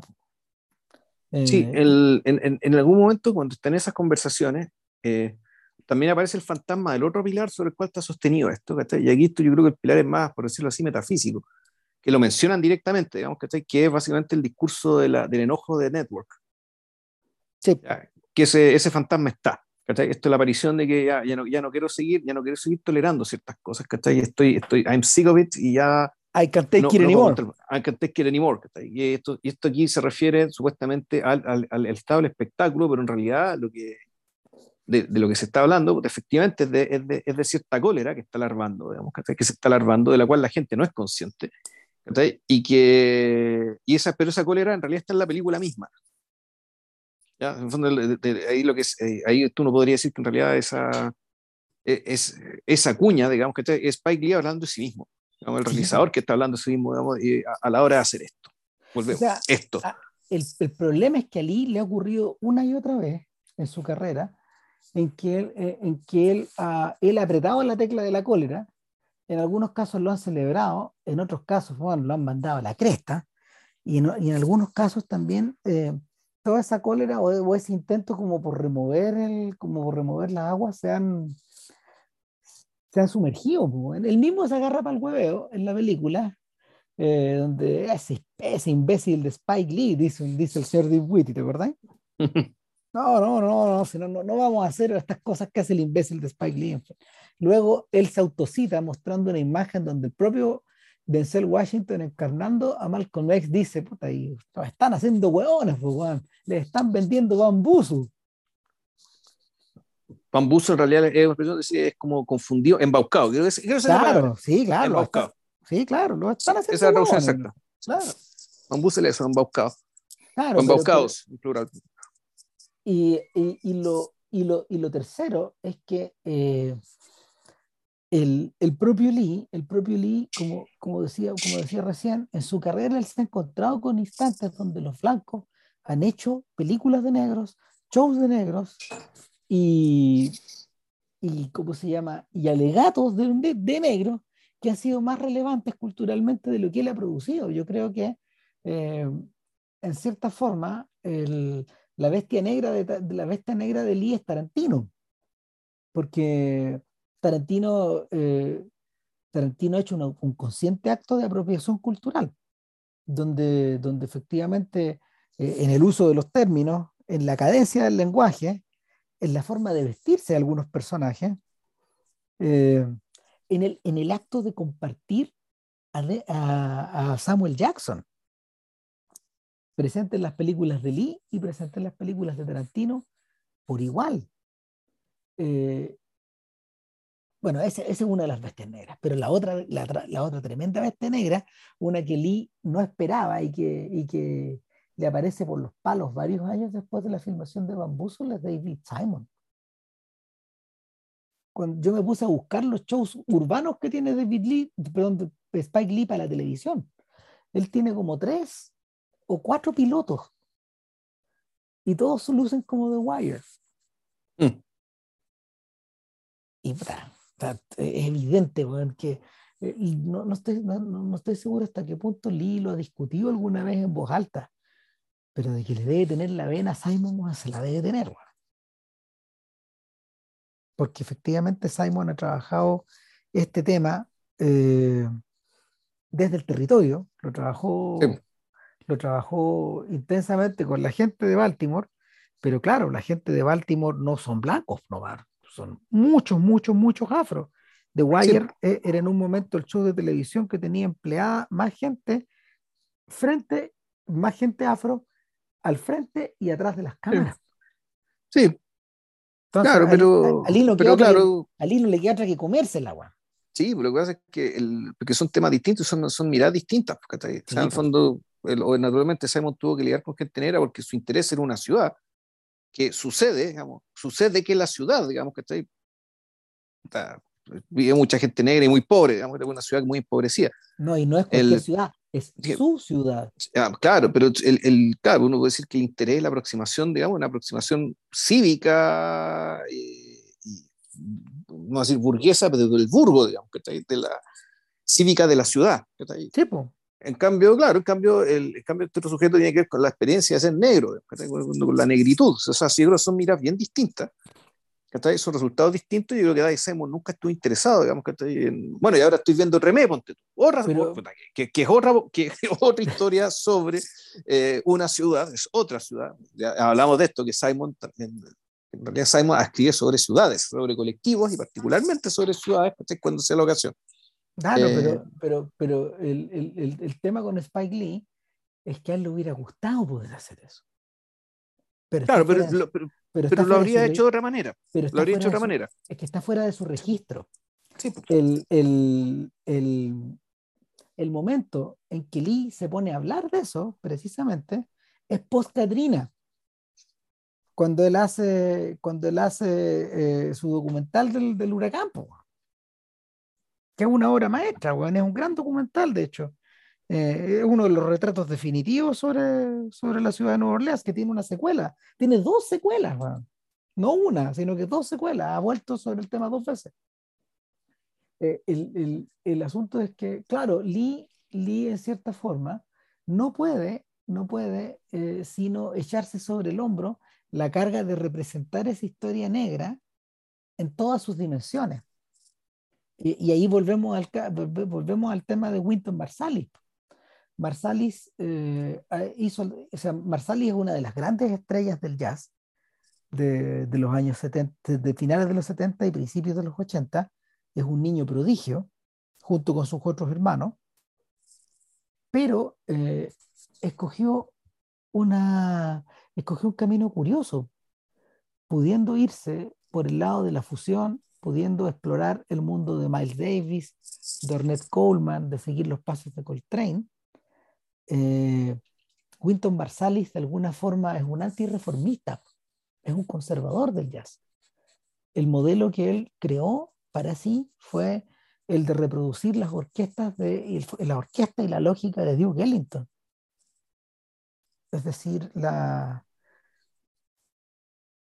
eh, Ellington terminó su carrera, eh, terminó su carrera creando orquestas, funcionando casi como una orquesta sinfónica, creando, creando oratorios.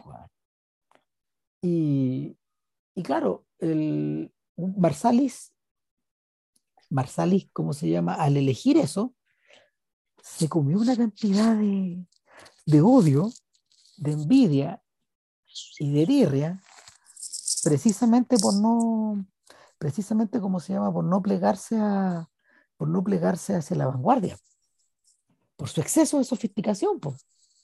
Eh, eh, de hecho, de hecho, el Marsalis hizo, Marsalis que no ha cruzado nunca caminos con Spike Lee, a diferencia de Branford, el hermano más chico, que, era compositor de algunas películas de Lee, eh, Marsalis hizo su, su gran pacto audiovisual con un cineasta blanco también, con Ken Burns, que cuando uno recorre a fondo la, la carrera de Burns, te vas a encontrar con innumerables momentos en que Burns se interesa por la experiencia negra.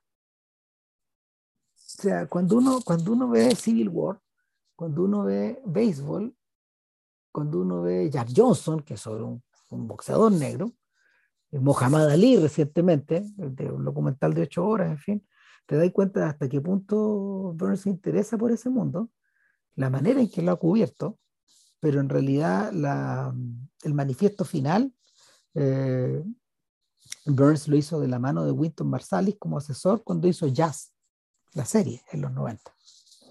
Y, y Jazz es una serie que se acaba cuando aparece John Coltrane. ¿Qué la cagaba cuando se estrenó. Los acusaron, los acusaron de facho, Juan. A esos niveles. ¿Qué la cagaba, Juan? Porque en el fondo es una serie acerca de la evolución del jazz desde Louis Armstrong hasta Miles Davis. Pero no hay fusión, no hay Pat Metheny, no hay ni una weá para adelante. Todo esto en el fondo está concentrado en la era del swing. Yo creo que comunicaron mal la cuestión. Si finalmente, finalmente Burns de alguna manera como es que se rindió a la, a la manera, a la forma en que, a la forma en que Marsalis concebía esto. Pero, tú puedes interpretarlo también respecto de, una cuestión de tiempo. Es decir, dado que estamos básicamente eh, haciendo un canon, esto es demasiado pronto. Claro. Para hablar de lo que pasó después. O sea, no es que esta gente no exista, qué sé yo, pero el, hay, hay que dejar pasar un poco de tiempo, digamos, que ya va a pronunciarse con, más, con algo de autoridad. Claro, pero la gente, pero la gente no lo entendió así y efectivamente, eh, e, efectivamente, el, claro, Lee nunca se ha metido en ese tema, pero no debe haber caído muy bien.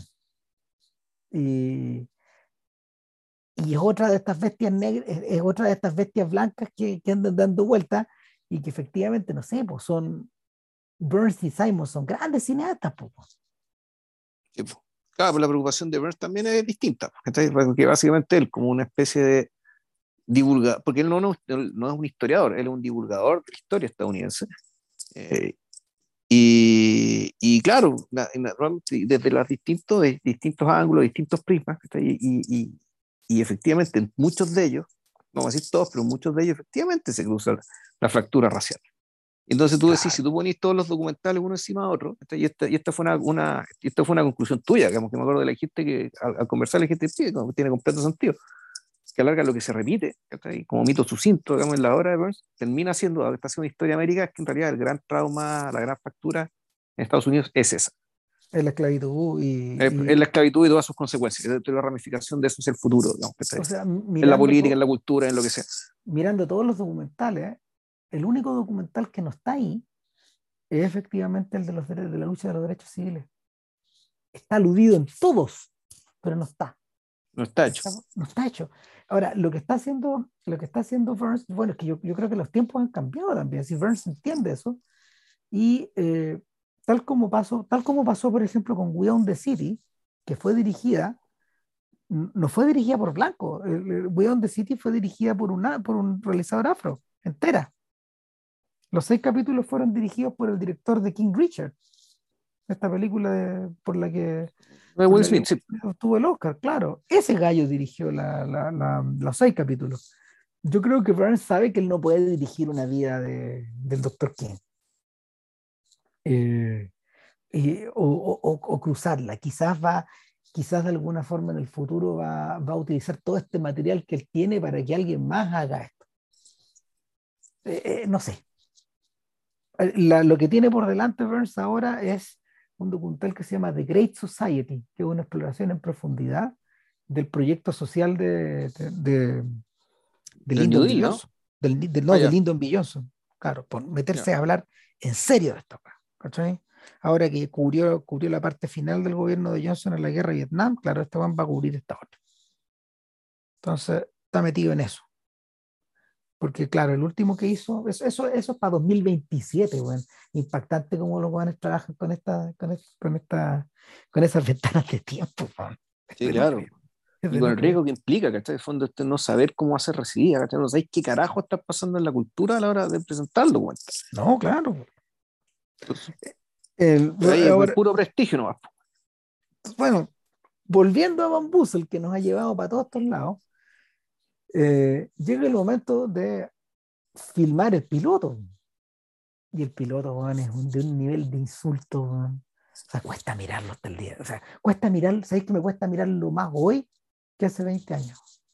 Bueno, una cosa que yo no había olvidado de, la, primera vez que vi la película eran los comerciales truchos, pues, Dije, weón, Ahí, ahí Lee se ríe del mismo, porque yo creo que él también eh, ¿Tú has visto estos comerciales que hizo con, con Michael Jordan? que juegan un poco a esta, esta cosa, a esta cosa, ¿cómo se llama? Media, media brutada del consumidor de, del consumidor de ropa deportiva y el consumidor de, de, de zapatillas, ya sin, sin, sin distinción racial, digamos. ¿Cachai? Pero, pero, el, pero aparte de esa, parte de esa brutalidad están estos comerciales, el comercial de la bebida, en el comercial de... De Timmy Hilniger, pues No, claro, no, o sea, jugar, riéndose bon, de las ropas Tommy Hilfiger, en esa época eran, eran eh, codiciadas en el mundo afro. Estamos hablando de un periodo anterior a que, a que Puff Daddy rompiera todas esas reglas. Porque él fue el primero. O sea, interesante.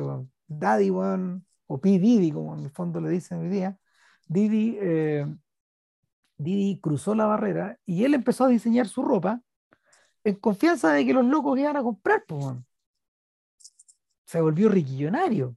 Y, mm. y, y, toda esta gente, desde Jay-Z hasta Ye, le han seguido la. siguieron su, su camino. Sí, porque más Tommy, Tommy Hilfiger, que se verá blanco, ¿no? O sea, eran blancos los Era, era, blanco como un cremino.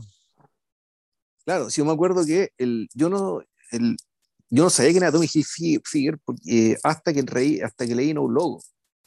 Ya. Donde el, No Logo, el libro este de la Naomi Klein, donde efectivamente hablar por de las marcas y uno de los ejemplos de, el, de, de, creación, digamos, de, de, una marca, de un concepto, ¿cachai? Y el poder que este tenía era Tommy Hilfiger.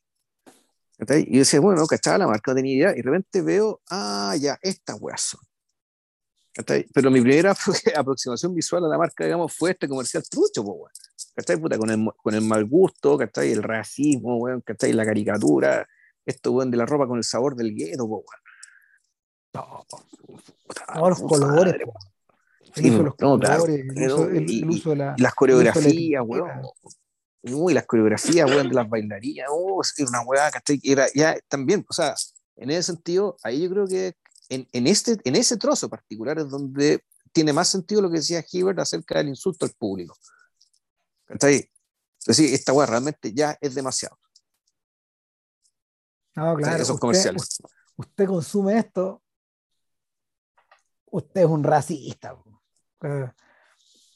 No, no solo eso, sino en el fondo es decir, bueno, el nivel de degradación de eh, los músicos, presentadores públicos, digamos, todo está degradado a un nivel siniesco, bueno, Si era, es, es, infernal.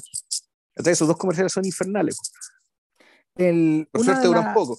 Una de las cosas atroces que, que, que, que Lee presenta en esta época es algo que, es, es algo que él e, él tuvo que experimentar en carne propia y es que eh, en la medida en la medida de que productos como Haz lo Correcto, por ejemplo, apretaron una tecla y generaron, generaron el, esta lógica media New Jack con, con, las películas de mafia, con las películas de, con las películas de hip hop, en fin, eh, generaron un interés del mercado, de un mercado que quiso hacer crecer ese nicho, de la forma en que fuera. Y, y la, la primera, la, el primer impulso fue hacerlo crecer desde dentro, hacia el mercado afro. Pero resulta que el mercado afro no estaba consumiendo eso en las cantidades que la industria necesitaba y luego lo abrieron hacia los blancos. Y, y, claro, una de las quejas amargas que tiene Pierre de la Croix al principio de la película es precisamente que todos los shows que él crea mueren, porque no, no son renovados. Mueren después de la primera temporada o entran como reemplazo en mitad de temporada y desaparecen tal como llegaron.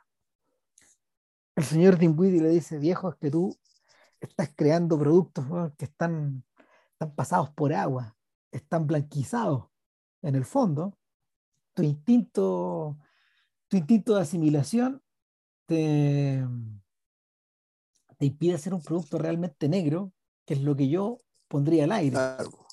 Estás escribiendo weas que harías tú, weas.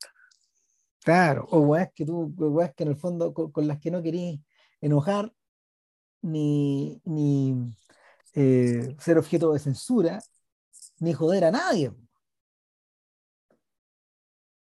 Sin embargo, eh, al generar esta sensación de insulto tremendo, man tan, porque así se llama el show que ellos, que ellos están generando, con, con, unos personajes de unos nombres insultantes, hermano.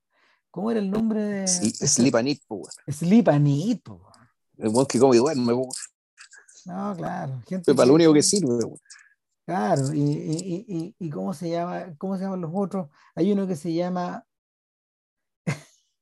¿Cómo era que se llama? Honeycat. No, no, sé qué significa eso.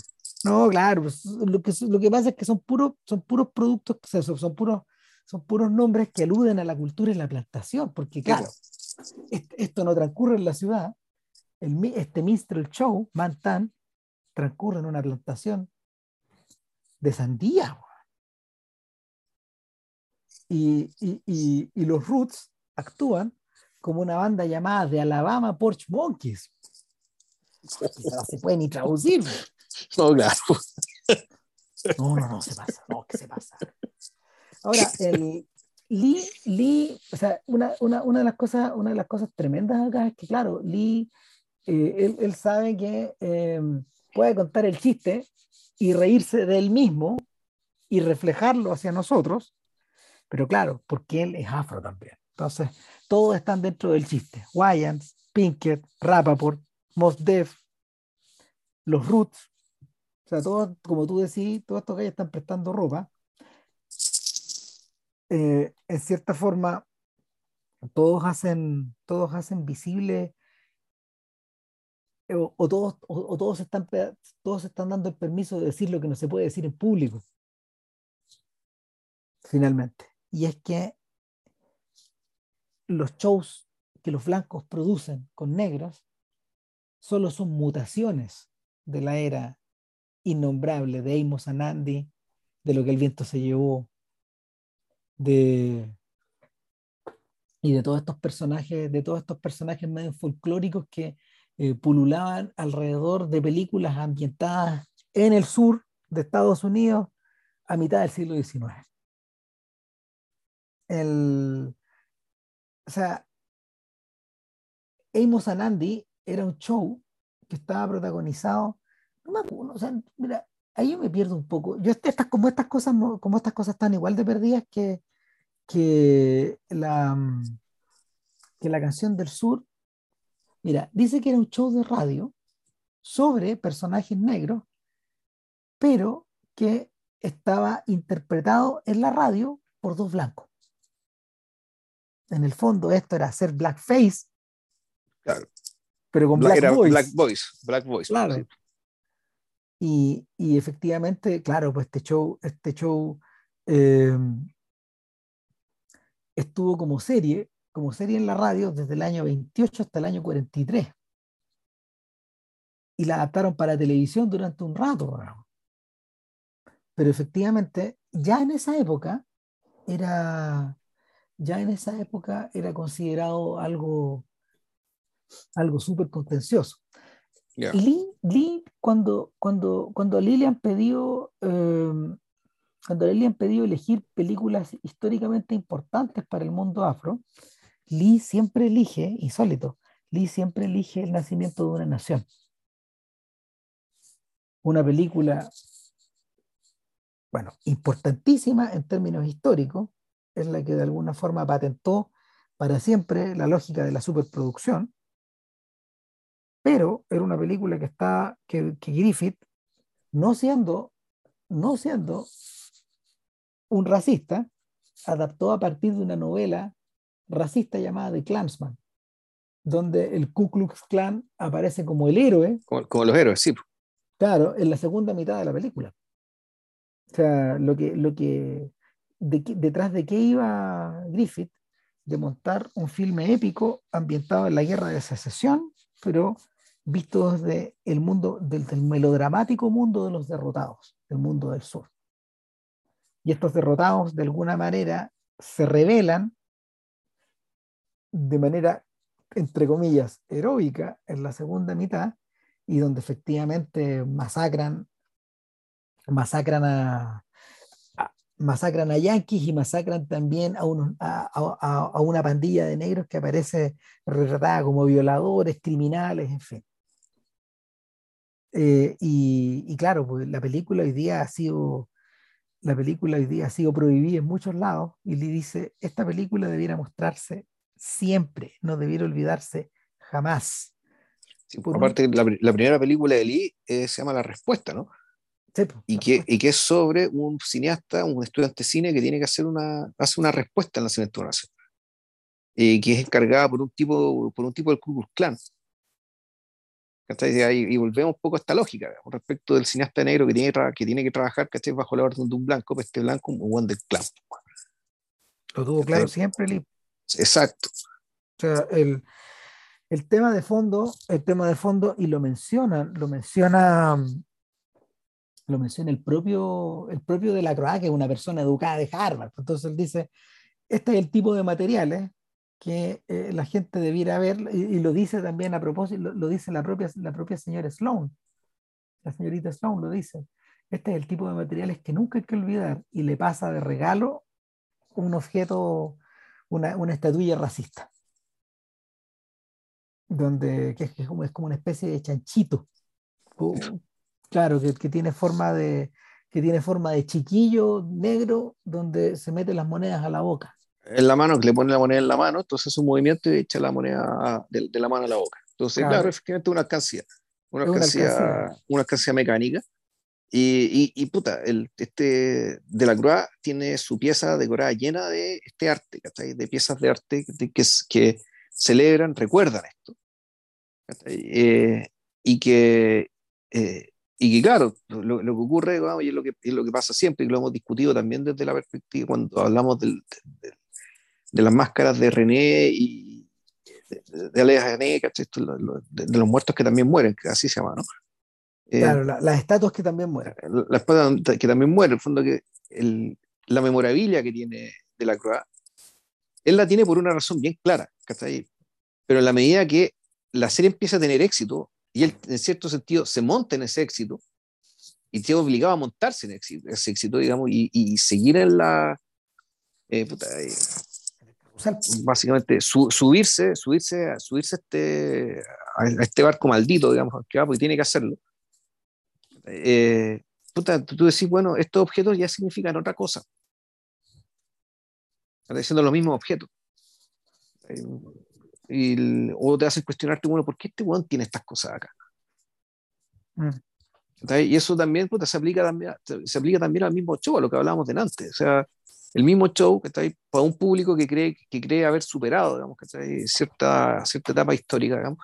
Este show en realidad no, no es insultante ¿cachai? en lo absoluto, pero puede pasar algo, un hecho cualquiera, que puede ser el asesinato eh, por brutalidad policial o un disturbio racial, digamos, hace que ese mismo, el, ese mismo objeto, ese mismo show, su percepción sea completamente distinta, siendo exactamente el mismo.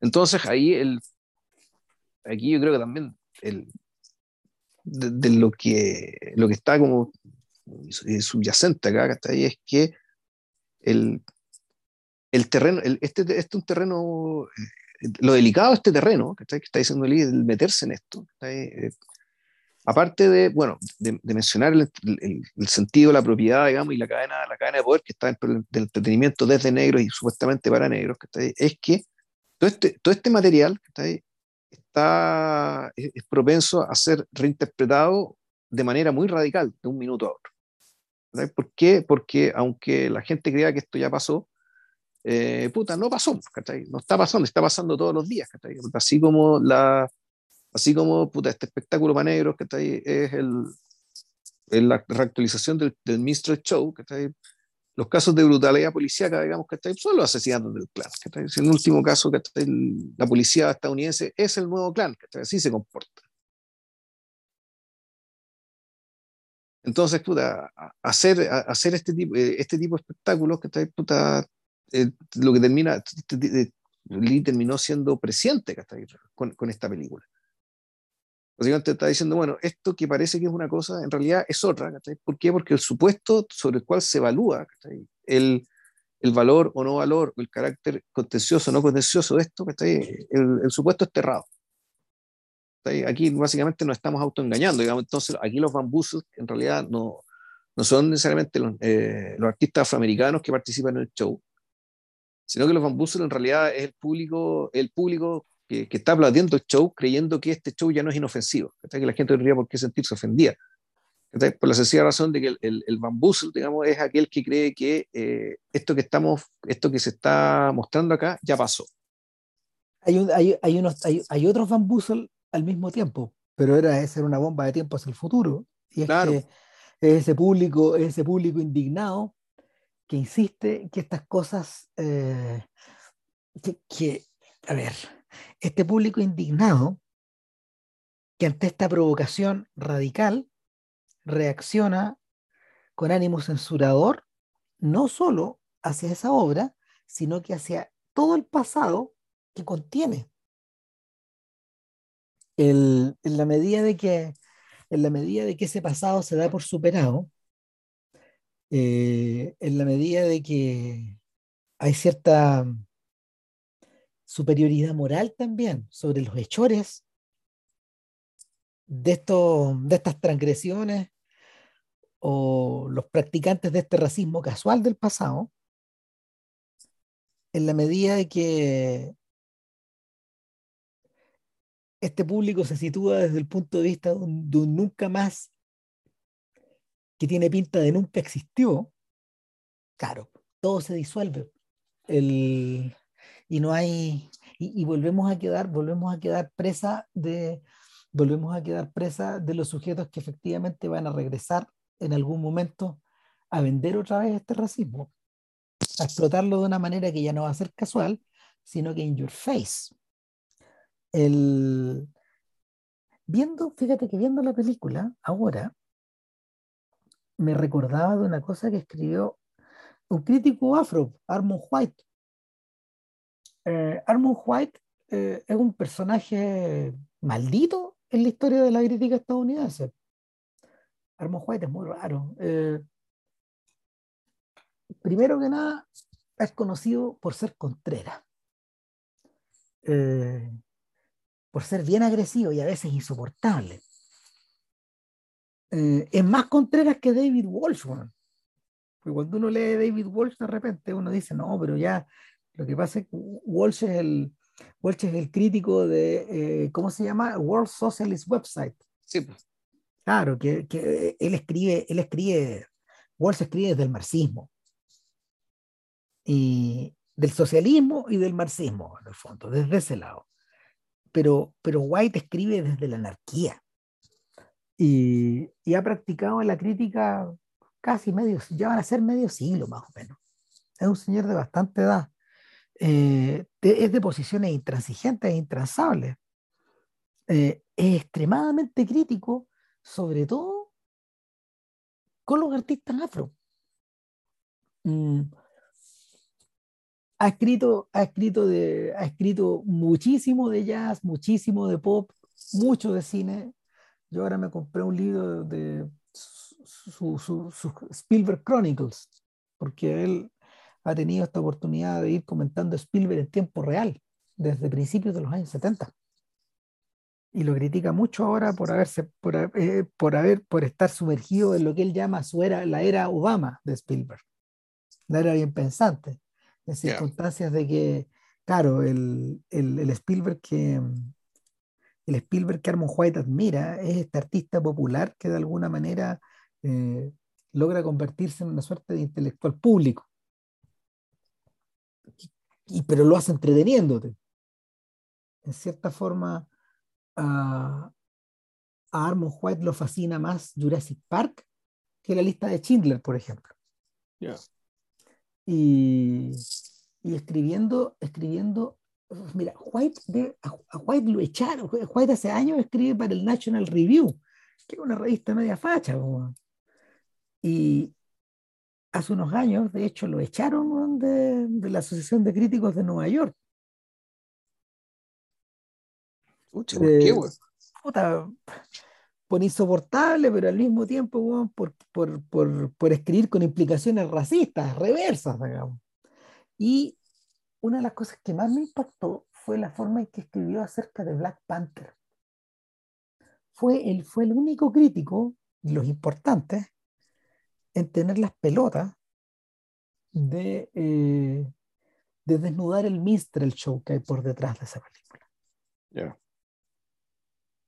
El, porque, porque Armon White decía, corten el hueveo, en el fondo, este Wakanda del que hablan, este mundo hipertecnologizado, esta suerte de, esta suerte de Arcadia, de Arcadia negra, a la que, que, que creada por Marvel, no tiene que ver nada con los derechos civiles, no tiene que ver nada con las libertades negras, no tiene que ver nada con el alma afro. Es una monarquía de las duras. Eh, el personaje es un trasunto de Simba del Rey León. Eh, la, los, los blancos que están operando por detrás produciendo esta película, que está protagonizada y dirigida y actuada, en fin, por gente de color, en el fondo están manipulando maniquíes. No puede. Lo taparon a insulto. Porque en ese momento la maquinaria impelía que no fuera a hacer cosa que un crítico. Sí, hable mal de este acto de reparación histórica hacia la comunidad artística afroamericana. Puta, claro, no fuera a hacer cosas, que de alguna forma fuéramos a criticar, este acto de celebración de la cultura negra, decía Armon White. Las pelotas, o sea, claramente, claramente es otra versión del Minstrel Show, donde, donde, donde al actor afro se le está pidiendo que se vista de rey, que se vista de heredero, que se vista de superhéroe que se vista, que se vista, que se vista. De, africano high-tech. Que se vista, que se vista de africano high-tech que andan en platillos voladores. no, güey.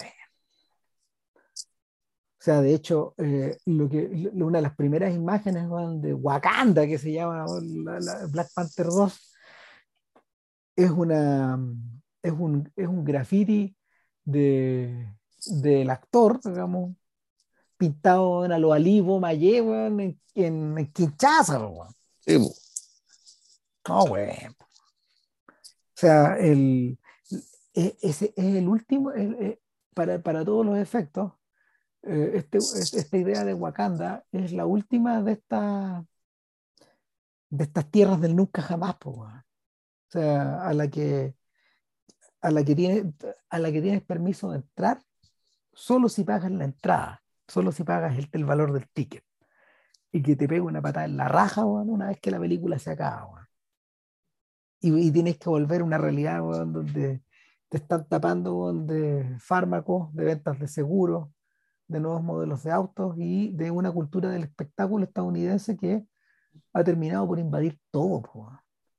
Invadir bueno, hasta el papel confort que te aplicáis a la salida del baño. Entonces, efectivamente, claro, eh, Marvel, Marvel está administrando el Mistral Show de el minstrel show de moda, hoy por hoy. Y claro, gente como Spike Lee tiene que tener mucho cuidado a la hora de abrir la boca al respecto. Es bien heavy, porque eh, si, si, si llegáis y la abrís, en el fondo estáis criticando a tus propios colegas. Que de alguna manera están actuando, que están participando en este acto de reparación. Eh, entre comillas.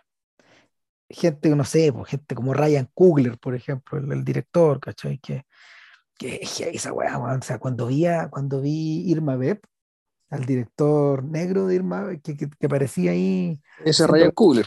Ryan Coogler, No, y la, la, manera en que, la manera en que lo retratas allá, weón, es, es devastado, weón. Ah, sí, weón. No tanto por lo que él hace, sino por lo que, por lo que dicen de él. Claro, o sea, lo, mm. ah, este, este, pobre weón que en el fondo está lavando pecados, weón, y que anda ahí, anda, dando vueltas, weón, esto no las películas de superhéroes después de haber hecho unas cuantas producciones, unas cuantas producciones independientes, pues. Claro, que, efectivamente igual te dice que es un buen competente, que sabe hacer la pega y todo, pero punto, o sea, es, un buen empleado, un buen burócrata. Bueno, el propio Tarantino, porque hace, poco, hace pocos días en la promoción de su libro, él dijo, loco, las películas de Marvel y todas esas de superhéroes son para hire hands, buenos contratados. Lo, lo, único que le faltó, es, ¿cómo se llama? Eh, es decir, no, son para la gente que trabaja en la plantación. Estuvo a punto, Estuvo a punto de decir esa weá en el fondo. O sea, en el fondo la dijo. Yo no ando buscando, yo no ando buscando pega. Ah, sí. No, no, no, excluyenme de todo eso. No estoy en eso. Entonces, si el, si el modelo, si el, si el nuevo modelo de la plantación está tomado de esa manera, las peores pesadillas antes de la cruz se cumplieron. Pareciera ser que pareciera ser que lo que hay por detrás de lo que hay por detrás de, de y que el señor Dinwiddie lo tiene claro ¿te, acordáis que Dinwiddie dice viejo yo sé que esta idea es buena y ¿sabéis por qué? sé que esta idea es buena porque se me paró y este otro el pobre el pobre de la cosa lo mira con cara de ya pues weón córtala weón loco se me paró se me paró ahí está esta es la prueba weón de que esto, me afectó, esto me afectó debajo del cinturón. Así de buena es tu idea. Claro, el, comentario, el comentario macabro es que eh, efectivamente, para todos los efectos del mundo del espectáculo, o de este mundo pervertido del espectáculo, Mantan estaba condenado al éxito. Eso es lo que parece estar pensando o parece estarnos diciéndole. Estas porquerías están condenadas al éxito. ¿Qué quieren que les diga?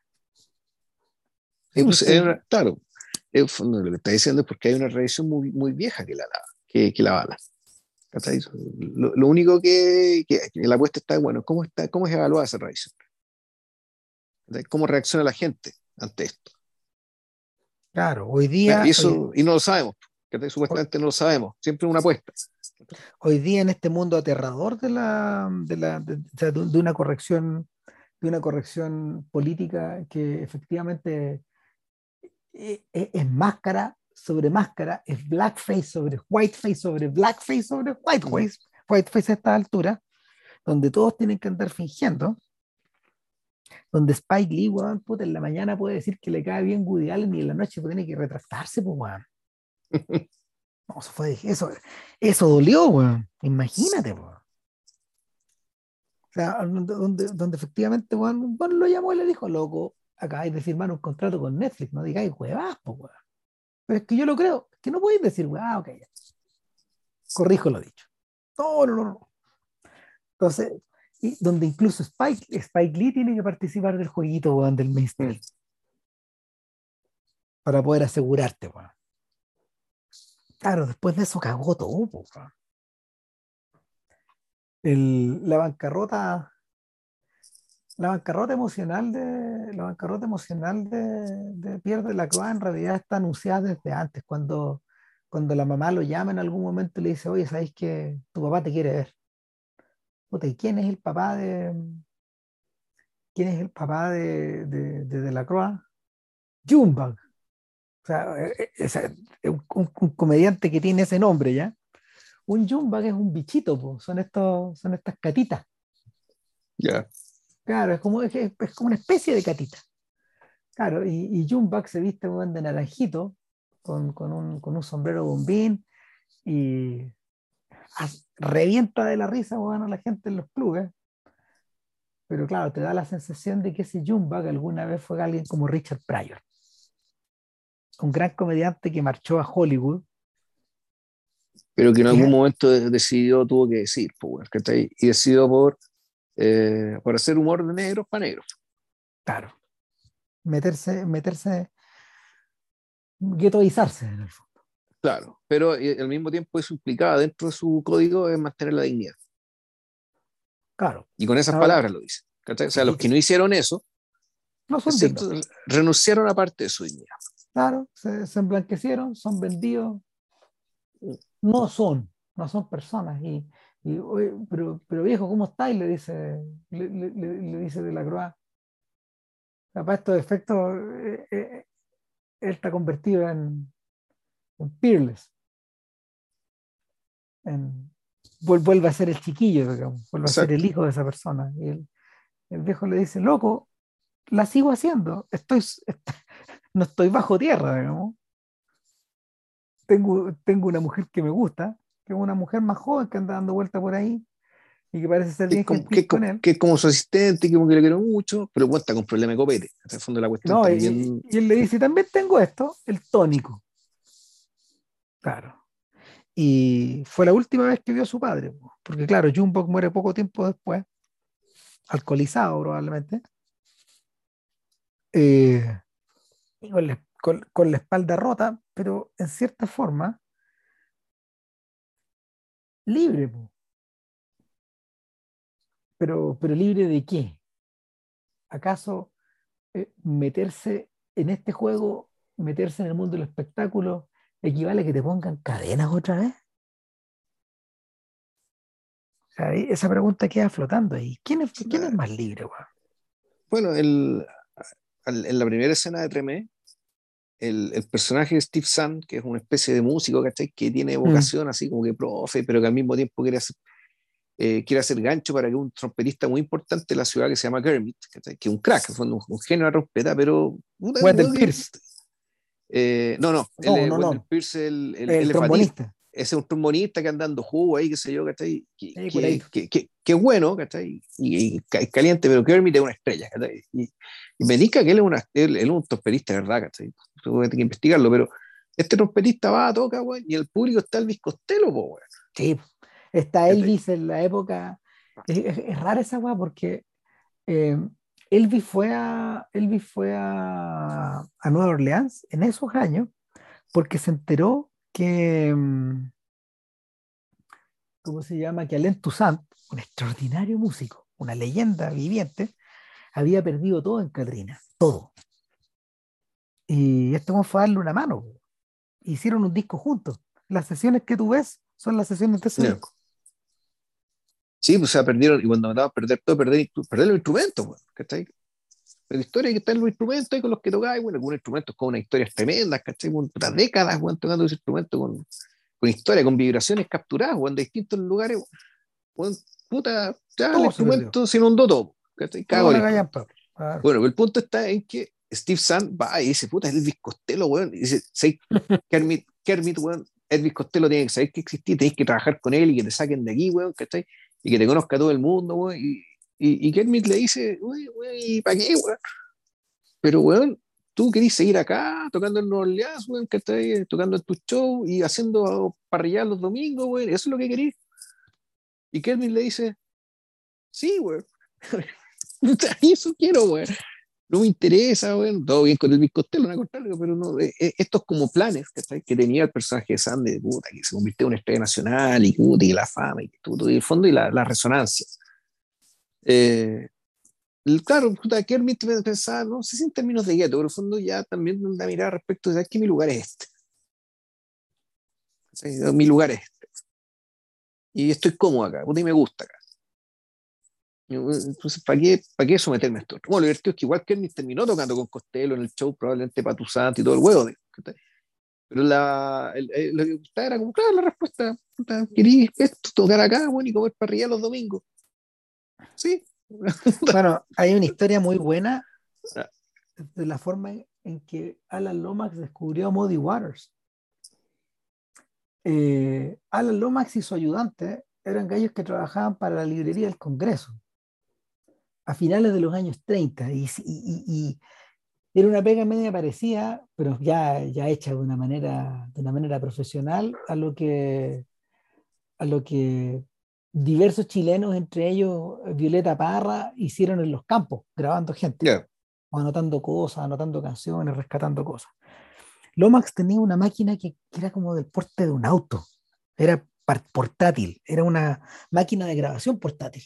O sea, un estudio de grabación portátil. Claro, o sea, eh, mm, es que era, es medio raro. Lo que pasa es que ellos tenían la máquina y la instalaban en hoteles y hacían ir a los fluceros hasta allá.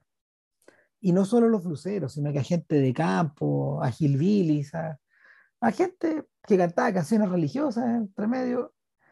Y, y una de las misiones que Lomax tenía era ir a, buscar a Robert Johnson, porque él había escuchado los discos, y no podía creer cómo tocaba Johnson. ¿Dónde se metió este huevón? internándose, internándose en las plantaciones, eh, o en lo que quedaba de las plantaciones, eh, le dijeron, le, dijeron desde varias fuentes que, que Johnson estaba muerto. Y habían historias de todo tipo. No estaba, el canon no estaba, ¿cómo se llama?, aclarado, la manera en que había muerto. Nadie sabía mucho.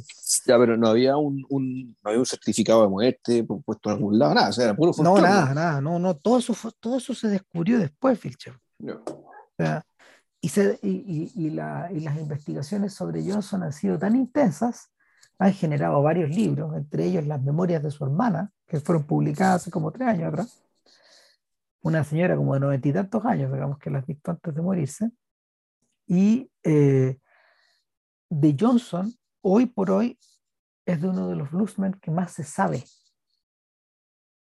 Se saben muchísimas cosas ahora. Pero claro, todo eso ha sido en los últimos 50 años.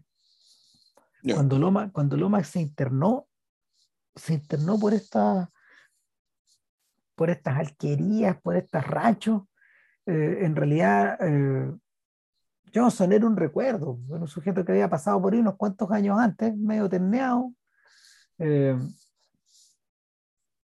tirando las manos, bueno para el copete. pero uno de ellos le dijo, ¿sabe? Hay un gallo que toca parecido. Mire, usted tiene que ir para allá, para acá, para acá, y va a preguntar por McKinley Morganfield. Ese compadre toca como Johnson. ¿Quién es este gallo? Llegaron hasta el lugar, llegaron hasta la casa de McKinley.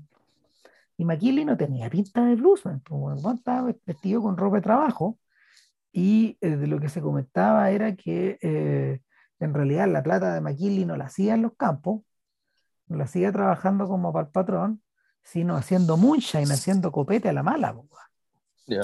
Y le iba bien, le iba bien, y era como conocido el copete y toda la weá. Y, y el gallo le dijo, oye, ¿usted conoce a Robert Johnson? Sí, sí lo conocí, sí lo conocí. Pero no era el mejor, dijo, el mejor, los mejores son este, este, este y otro. Oiga, ¿y usted nos tocaría algo? Sí.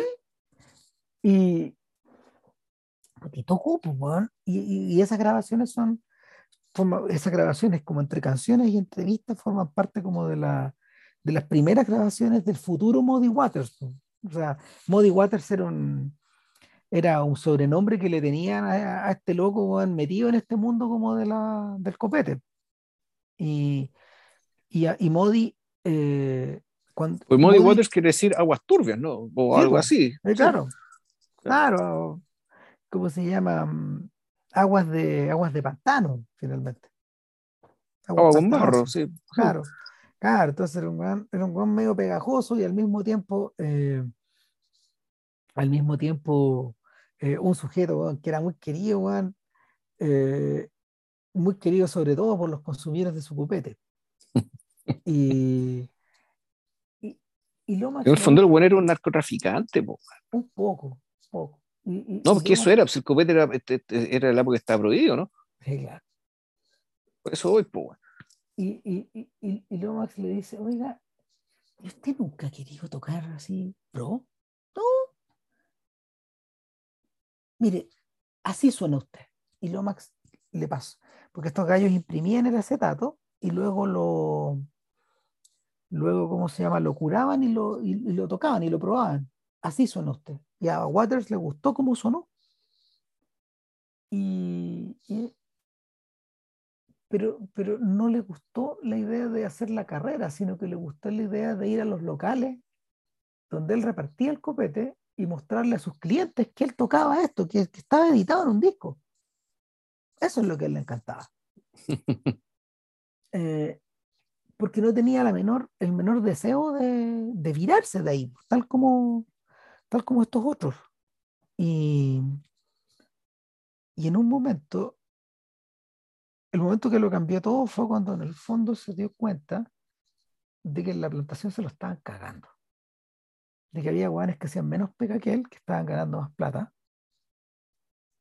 Y, que y, y que peor, weón.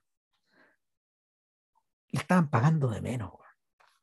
Y este weón protestó, no le fue bien, se aguantó un tiempo, Lomax volvió, volvió a grabar cosas con él y, y finalmente, finalmente decidió irse ya cuando, cuando la weá pintaba para negro, cuando, cuando ya se dio cuenta que en el fondo se lo podían echar incluso.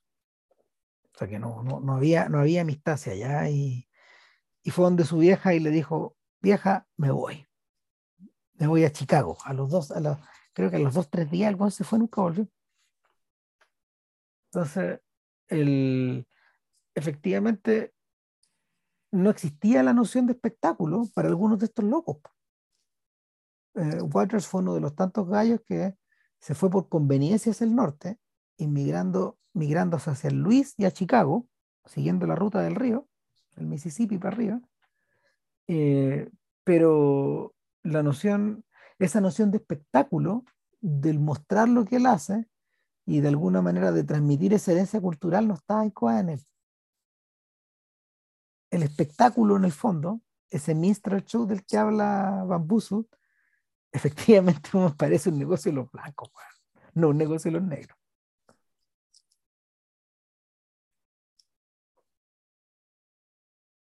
Entonces, claro, ahí está la trampa. Porque los incentivos son los que están podridos. Cuando los cabros llegan, van a sentarse con Dinwiddie y, y les dicen, viejo, estamos dispuestos a hacer lo que queráis, digamos. Lo que nosotros, lo, que nosotros queremos es casa, comida y plata para el bolsillo. Están un poco como Muddy Waters, no están como conscientes de que se están metiendo en lo que se están metiendo. Mm, No, aparte que la película, eh, la, la película se tomó el tiempo para mostrarte cómo viven ellos.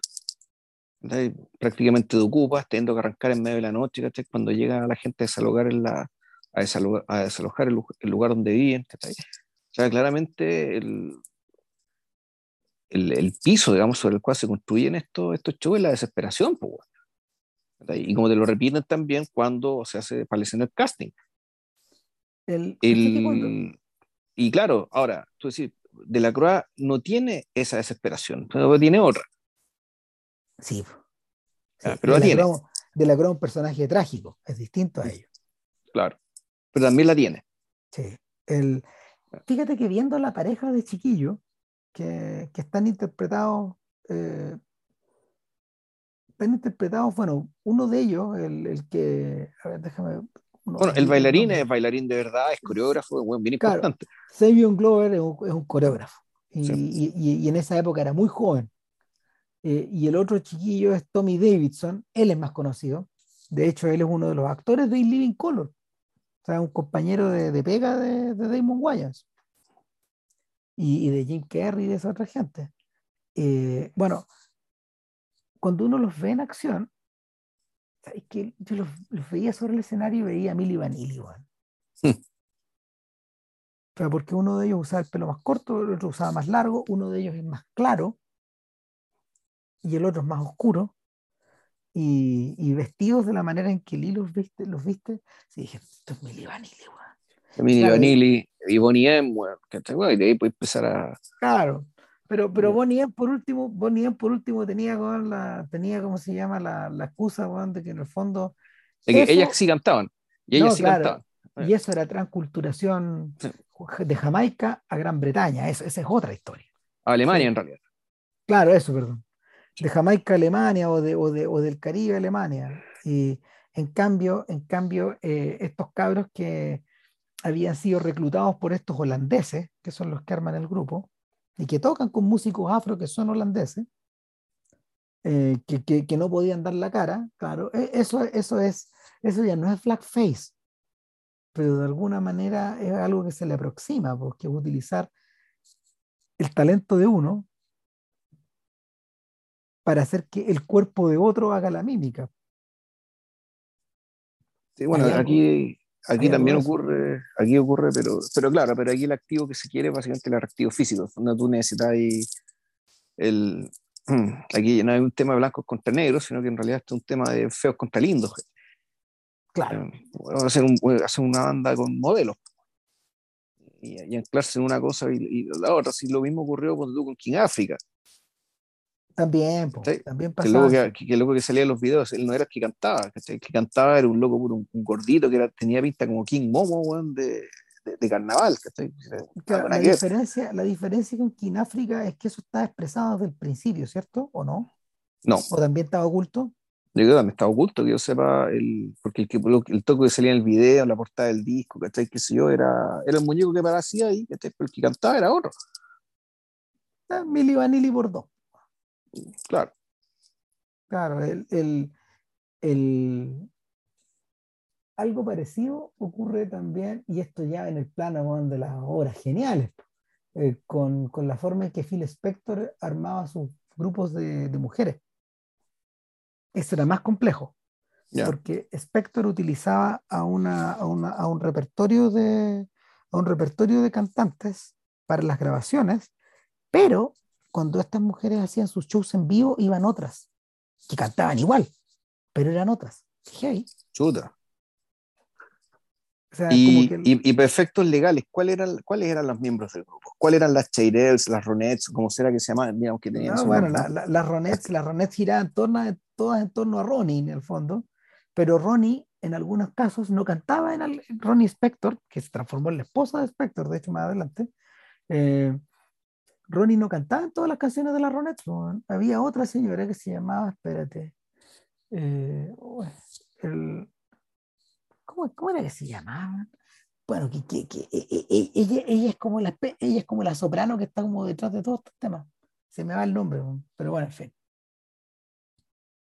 Eh, y, y de hecho, a ver, espera, de, de hecho, Letterman tenía el hábito de eh, invitarla, Darlene Love, así se llama. Darlene Love. Darlene Love cantó en muchas canciones y ella nunca tuvo crédito. Ella también grabó singles por su cuenta. Pero, pero lo más increíble es que iban mezcladas las weas. No, no, Spector no se preocupaba particularmente porque la voz que se escuchaba en el disco fuera la voz que cantaba la canción en vivo. No sé si eso es racista, weón. Pero puta, es una, es una ética, weón, de, es una ética, como se llama, de producir y producir y producir, que finalmente weón, generó unas distorsiones tremendas, weón. En fin. Mm. No sé que ya no, no, no será que nos habremos ido demasiado por, lo- por las ramas o esto. Yo creo que hace mucho tiempo que no grabamos Rambo. No, pero es que ¿sabéis qué? Es que particularmente Van Bussel es una película, es una película donde el contexto que la rodea y, lo, y, lo- y los hechos y los hábitos y los detalles son casi tan importantes como lo que muestra la película. La, el, al contrario de lo que sucede con otras películas de, Spike Lee, Bussel, por ejemplo, no es una película vi- vibrante y virtuosa en la puesta en escena está muy bien puesta, o sea, está muy bien filmada, pero no tiene esta cámara que va volando por los aires, que parece alada que tiene Spike Lee, esa forma de, de, filmar tan bella que tiene. Porque claro, como es video, no tiene las mismas ópticas. Esta es una época, de hecho, en que el video, lo, lo, la, eh, las, los, los, lentes de cine no se podían chantar arriba de lente o del receptáculo del lente de, de la, ¿cómo se llama? De la grabadora de video, de la filmadora que ocupaban. Es una época en que las ópticas del video y del cine están separadas todavía. Entonces hay límites.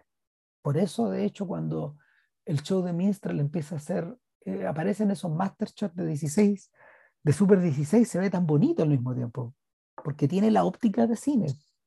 En cambio, la, el resto de la película es más, es más claustrofóbica. Eh, los personajes están mezclados con los fondos. Todo está de alguna manera medio aplanado. Hay como una lógica televisiva ahí. Eh, donde, donde la película respira y vibra en el contexto, pues en todo este, en todo este entramado de referencias o, o, de, o de cruces o de, no, y, en el drama, o sea, porque también, más que referencias hacia afuera, digamos, también tiene que ver con las historias de estas personas. Tú, la, las discusiones que tiene Sloan con su hermano, que son, son básicamente el, el que está puesto ahí también, en el fondo esta es la guerra civil dentro, dentro de la comunidad afroamericana que hay. Entre, puta, entre cierto tipo de, de personaje que se asimila, digamos, y el otro que se niega a hacerlo. Mm. O que trata de hacerlo en sus términos y en unos términos que él sabe que no son aceptables por el sistema. Pero llega el momento en que el hermano llama a su hermana, le dice house nigger. O sea, el, negro Manuel Antonio. No, y, ella le dice, oye, oye, Phil Nigger, ¿cachai? Le devuelve la weá, pues, como en la canción de Jay-Z, ¿te acordáis? Sí, pues. No, y, y, la canción del el negro Manuel Antonio que abandonó una molienda, digamos, está el negro que trabaja en el campo versus el negro que ya lo, lo, lo convirtieron en mayordomo. Y por lo tanto vive distinto, se viste distinto, habla distinto, come distinto. Sí, sigue siendo negro, pero puta, ya un sospechoso. Por lo tanto, por eso te digo, esto, esto, es una guerra civil de baja intensidad, entre, entre dos formas de eh, en forma de tratar de, de, vivir, digamos, sobrevivir en, en territorio hostil. Aunque pero en eso sí yo creo que ambos están de acuerdo. yo, tiendo, a pensar que el centro moral de la película está en, la pareja de hermanos, en esta gente que, de hecho, al contrario de, a ver, al contrario de lo que sucede con Dean Whitty, que exagera su acento de negro siendo blanco, y Em, y de la Croix, que exagera su acento de nada, es acento mm. fabricado por él mismo para ocultar su, su ¿cómo se llama? Su trasfondo, su trasfondo de, de, afrocultura.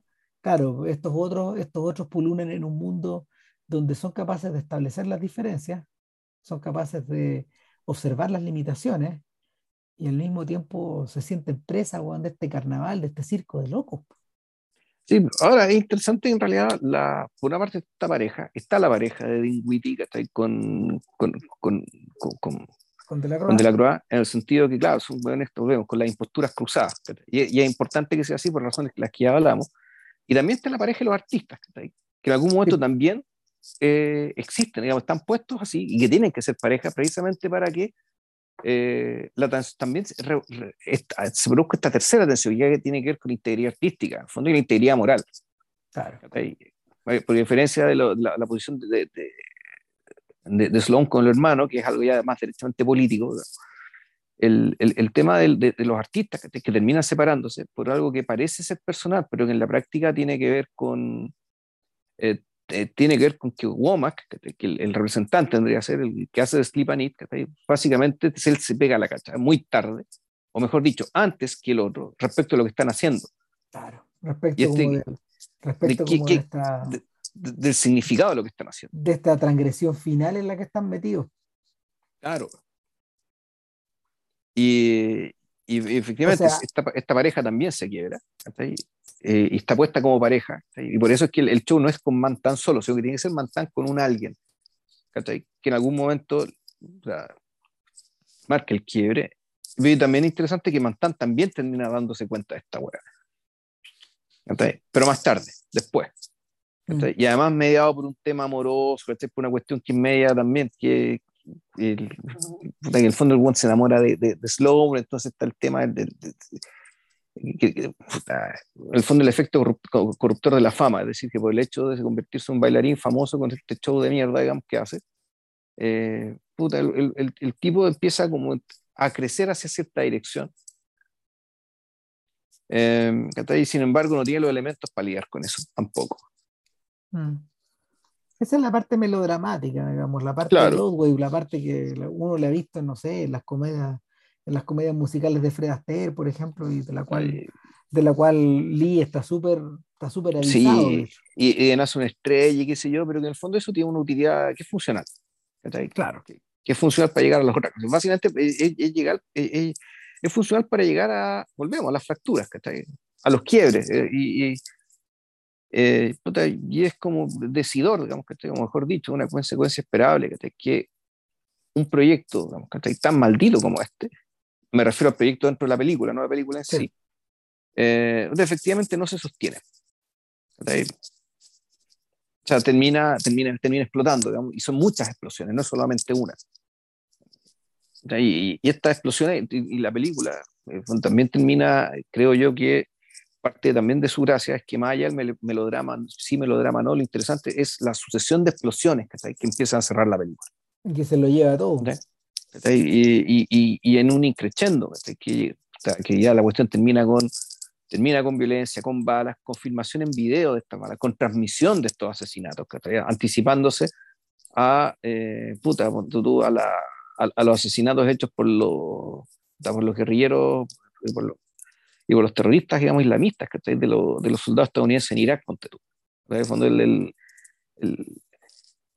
sin quererlo, digamos, que este tipo está, eh, Spike Lee lo que hace en fondo puta es, no, sé si anticipa el snaf como, género, como género digamos, Pero sí, sí, sí, yo creo que el, eh, sí se anticipa al uso del asesinato como gesto político, digamos, de, de, perdón, de la transmisión de un asesinato como gesto político. De, o sea, de, la, de, la, de, la, confluencia del gesto político con el gesto mediático. Con el gesto mediático, exacto. Pero ah, que son realidad son uno. Pero que son uno. Son la misma cosa. Porque en la medida que sea mediático tiene significado político. Porque si fuera privado ya sería otra cosa.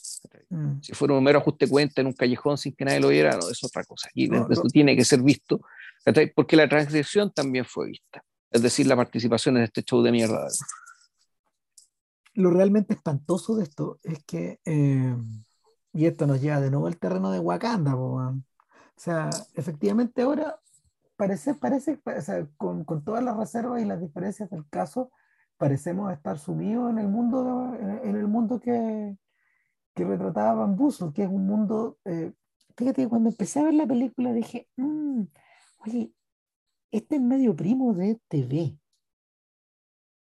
Esta película de Matthew McConaughey y de Ron Howard que comentamos cuando hablamos de, los filmes de la telerrealidad. Y, y claro, pues, el, es un paso más allá. O sea, de hecho, el gesto de el, el gesto de Delacroix de irnos narrando la película y la manera en que está filmada también, y yo creo que ahí en ese sentido, eh, eh, eh, en ese sentido, el propósito de ahorrar de Spike Lee se cruza con el propósito también de acercarnos a una estética televisiva eh, también se vuelven una pura cosa, es, es, es, muy servicial a la trama, pero claro, el, el, gesto, el gesto de la cruz de narrar, de narrar esta historia en pasado, en cierta forma, eh, va anclado a esta manera como media, media de tele o media de reality, en la que, en la que pero son, son pinceladas porque los, personajes, los personajes no le dan a la cámara o no están pendientes de la cámara que lo está mirando, es decir, la cámara no es un personaje. Pero el, el, el, bullpen donde están trabajando permanentemente, este, esta especie como de lugar, esto se, ve, esto se ve de manera muy brillante en una escena que, en una escena que Lee, Lee supera largamente van a, estas reuniones de, de pauta de TV, donde en el fondo de la Croix los sienta a todos, todos blancos. Y él para sus adentros dice, estos gallos creen que están contribuyendo con ideas a mi piloto. Mi piloto lo voy a escribir yo solo, pero quería escuchar, quería ponerlos en una situación emocional donde ellos sienten que ayudan. Cada vez este buen les los pone por delante y les dice, bueno, ¿y ustedes qué sintieron, weón? Cuando oye Simpson se probó los guantes. Y vuelve a aparecer, weón, el, vuelve a aparecer el pues, fantasma, el fantasma de la bestia. El gran trauma, weón. Y donde los blancos efectivamente reaccionaron como, puta, como básicamente como gente no involucrada, digamos, que está con, eh, emocionalmente con la inocencia de Simpson. Es decir, como blanco. Claro, oye, pero este bueno es un criminal. Pues sí, bueno, esta weá fue una farsa, weón. y de hecho lo es, digamos, yo estoy de acuerdo con ellos, pero, pero, efectivamente, o sea, el. Eh, el problema es que estas mierdas. El buen demostró su punto. Tenemos que el buen demostró su punto. El, el, problema es que estas mierdas están actuando ya no como guionistas, no como profesionales, sino que como telespectadores también tragándose bueno el show. De pe a pa. Tú puedes tragar el show. Y, eso es lo que está probando de la Cruz. Ah, ok, ok. Ya los tengo donde yo quiero, en el fondo. De la Cruz, de la Cruz es una versión. Eh, de, esa, de, esa, de esa forma, de la Cruz se revela, fíjate, como, un, como una versión distorsionada de, del coreógrafo de All That Jazz que a su vez es una, es una, es una versión derivada del Lermontov, que a su vez es una versión derivada del coreógrafo de la calle, de la calle 42, de 42nd Street. Todo esto, todo esto es bengalis, todos estos hueones que de alguna forma están moviendo los hilos sin darse cuenta que también los hilos los mueven a ellos. Eh, sí, bueno, es que hay gente muy enajenada, Sí está una, sometido a una presión tremenda. Entonces, sí, claro. Eh, y, y, bonito eso, esto de que, el, el fondo lo, que hizo este lo que hizo de la Cruz a la larga, fue, creo que estaba creando algo, pero en realidad lo que hizo fue conjurar algo. Sí. Es una especie como, más, que un, más que una especie como de creador, es una especie de medium que baja algo que está eh, flotando aquí. Es, es, traer algo, traer hacia acá algo, traer una presencia, algo que claramente lo supera. Claramente supera sus capacidades, ¿cachai? Supera, y, supera capacidades para manejar esto, para controlar esto, para darle forma, darle molde. Eh, y claro, uno puede incluso decir que esta es la historia, porque en, tanto, en, tanto en Network como en, la, como en, los, como en los productores, uno podría decir, bueno, esto en realidad es la historia del aprendiz de brujo. ¿cachai? Sí. Ahora que esta gente quería lograr algo, ¿cachai? y sin saberlo, ¿cachai? y accidentalmente, eh, creyendo que hacían una cosa, en realidad eh, trajeron otra cosa, invocaron otra cosa, ¿cachai? que se los terminó comiendo nomás. Sí, y se festina en ellos, se festina en ellos, les devora hasta los huesos. O sea, les quita todo todo. Dicho, dicho lo anterior, no, puedo, no puedo sino pensar qué diablos va a pasar este martes en, la, en las elecciones gringas al respecto. Si los gringos han estado tratando esta weá como show de espectáculo tremendo. O sea, eh, no sé si conversamos a propósito de Herschel Walker o no. No. Puta, que en algún momento Herschel Walker es un jugador de, de fútbol americano que fue tomado por el Partido Republicano para convertirse eh, en, el arma que, en el arma secreta que les va a devolver la, el, sillón de, de, gobernación en Atlanta. Y está postulando contra un incumbente que es un gallo súper profesional, muy preparado, muy querido y de alguna manera validado por la población. Y, y, a, y, a, Walker le han dado con todo, porque, o sea, o sea Walker, Walker es un impactante. O sea, han aparecido varias mujeres que han dicho que a pesar de que él es antiaborto, este buen ha pagado por sus abortos. Partiendo por ahí. Sí, pero eso qué importa ya, Bueno, espérate, ¿no? pero, pero, pero en, medio de todo este, en medio de todo este show, este weón de hecho tuvo un, tuvo un slip mental, weón, donde él dijo, I'm a very bad man, weón. En un, un momento se le salió. Y estaba tratando de decir lo contrario. Pero eh, más de algún comentarista, weón, lo definió como el presidente Camacho, weón. Este weón que tenemos adelante nosotros, weón, es el presidente Camacho. El presidente Camacho. Dwayne Alonso Camacho. Ah, no, sí mencionaste. No sé si me mencionaste fuera o fuera de micrófono o, o, o, o, en otro podcast, digamos que está ahí, pero sí, sí mencionaste el tema. Hemos llegado, este, este, este crítico decía, hemos llegado hasta el punto, weón, en que efectivamente se materializó, weón, Dwayne Camacho, el presidente, weón, de Idiocracia. Llegamos. Ya estamos acá. ¿Ya? O sea, pero con, con, con, Trump mentalmente ya llegaron. De hecho, probablemente Dwayne Alonso Camacho sea más inteligente que Trump. El, el punto es que, claro, el Dwayne Alonso Camacho eh, es también una estética. Sí. Una, una forma de presentarse, digamos, donde efectivamente la, la dignidad del cargo, del, implica un, un, cargo de una república, ah, el cargo republicano, no del partido, sino de la república, ya se fue al carajo hace tiempo. Exacto. Un pico. Y, y eso ya en las formas, en la vestimenta, en la forma de puta, en el auto en el andáis, la, en la trupe con la andáis. Y claro, trupe todavía no llegó a eso. ¿cachai? En muchas cosas sí, está muy por debajo de Camacho. No, Herschel, Walker, Herschel Walker tiene hasta el loco, tiene hasta el look. No, se pasó. Bueno. Yo creo que hay que parar, weón. Porque es más tarde que la chucha. ¿Cuánto llevamos, weón? No sé, weón. Cagamos una vez más, weón. Dejémoslo hasta Bueno. aquí. Dejémoslo hasta aquí, sí. Total, el, el siguiente podcast yo creo que va a ser de... Yo creo que hay que hacerlo de Jordan Pilo, ¿no? Hagámoslo de Jordan Peele. Sí, pero como va a ser, va a ser como en tres semanas más, weón. Así que a quién me preocupo. Puta la- O sea, Ya. así está funcionando esta cagada de podcast, pues, Hagamos. Bueno, es lo que es. Es lo que es, pues. Ya. Nos vemos. Coraje que estén bien. Y ojo, Van Bussel, si bien la sacó Cristino, no está en el canal Cristino, hay que piratearse esa weá. No, sí. Hay, hay que descender bueno, hasta estos lugares bueno, y, y buscar por algunas partes. bueno. Yo Pero, pero baja, baja y baja rápido. Sí, por ahí, por ahí. Ya, nos vemos. Ya, coraje, nos vemos. Chau, chau. Espérense, espérense, no se vayan, no se vayan todavía.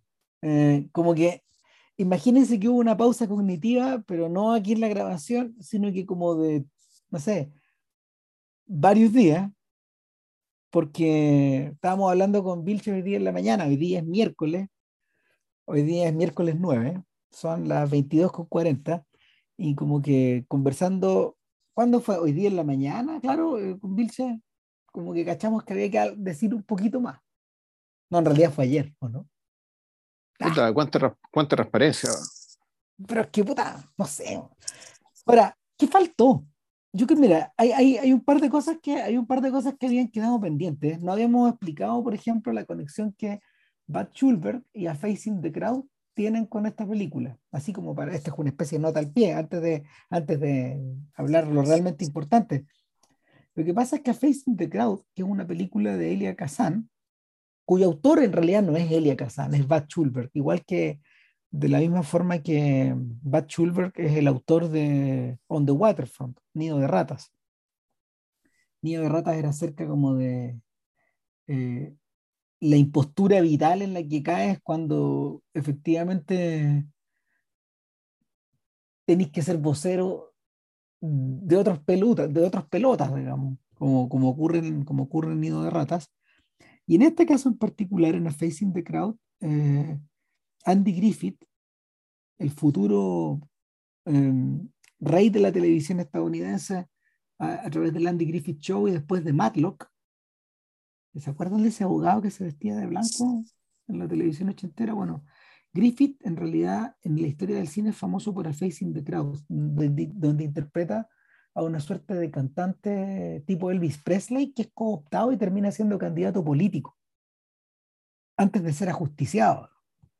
Y, y, Schulberg la diseñó como una puesta al día de Meet John Doe, de Frank Capra, es decir, eh, de, la, de la increíble capacidad que el fascismo tiene para regenerarse.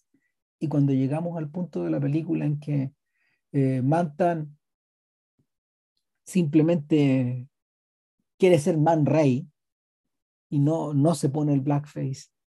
Y, y Honeycutt, el, como el, presentador, tiene que rellenar y rellenar ante una audiencia que está en completo blackface, incluyendo guantes blancos. Eh, ah, uno, se acuerda, uno se acuerda de A Face in the Crowd y uno se acuerda de, también de, de Meet John Doe y uno dice, ok, estos son los borregos. Todo está llevado hasta allá y, y, la única solución que tiene Man Ray es apelar, a, es apelar directo a Network, en el fondo. Claro que eso sella su destino al mismo tiempo, como, como, como pasa también el final de Network. Eso, esas, esas son un poco las conexiones como cinéfilas de la película. Mira, yo, yo siento que la conexión con Network funciona menos que la conexión con Bad Schulberg, a quien está dedicado al film. Mm. Sí, puede ser. Puede ser. El, el, en realidad, el que, lo que pasa es que en realidad la conexión funciona, pero es más torcida porque en realidad el, el que hace el statement, el, el statement furioso, en realidad no es Manta, sino que es, es de la Croix. Claro. Solo que la cuestión le sale al revés respecto a lo que él cree. ¿Ya? Que es un poco también lo que ocurre digamos, que con, la, con lo que el, ¿cómo se llama esto? Con el, con el statement del periodista que se vuelve loco. El network. El network, que es lo que, que, que, es lo que pasa ahí, digamos, que donde básicamente esta, esta apelación, esta apelación a la cólera, digamos, y la autenticidad, eh, termina siendo que más destructiva que la situación que se estaba denunciando al principio. O eh, resulta más destructiva que el statu quo, digamos, insoportable, que motiva este gesto, este gesto de cólera. Pero el, sí, sí, yo creo que funciona y me gusta que funcione así, digamos, que es que el, el, gesto de cólera en realidad eh, sea de sea de la croata o de la croata, nunca, nunca, nunca presta la cara. Sino que esto es a través de otros. Eh, y la croata pierde el control de todo, pierde el control arriba y pierde el control abajo. Eh, y, y, claro, la cosa que básicamente le, le termina explotando. Eh, le, termina explotando y como se conversó hace dos o tres días, el, esta explosión, eh, esta explosión de, de, esta explosión de pares cuánticos, digamos, que había en la, que, había en la película, eh, es el camino, es, también el destino inevitable, digamos, de una historia como esta. O sea, si, el, si uno lo piensa, digamos, que esta, eh, esta película está entre está dentro de este género, estirpe, ¿cachai? De, eh, puta, básicamente de, de historias que, sobre personajes condenados a, Cuya, eh, cuya premisa extrema, en el fondo no puede sino terminar en, en, en violencia, en explosión y, y en, disol en, disolución.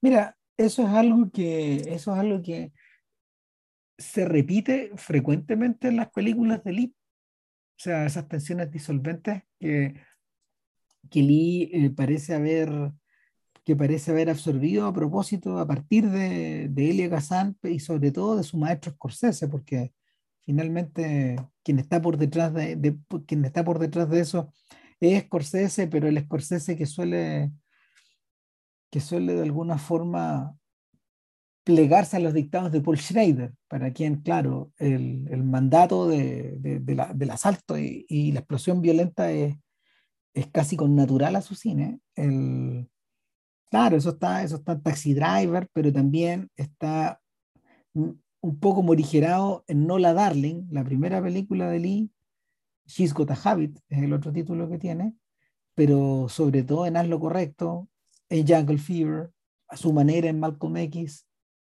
a su manera también en He Got Game, eh, también en, Son of Sam y de una manera más solapada en, en, la hora 25.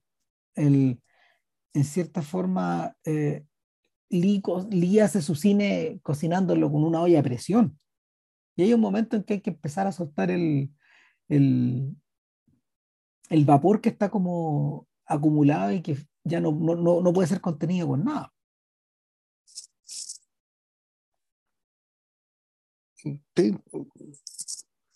El, bueno, el, si hay que hablar en serio acerca de las tensiones raciales y, y, con la premisa de, la que parte Lee, en realidad el resultado no puede ser, no puede ser otro.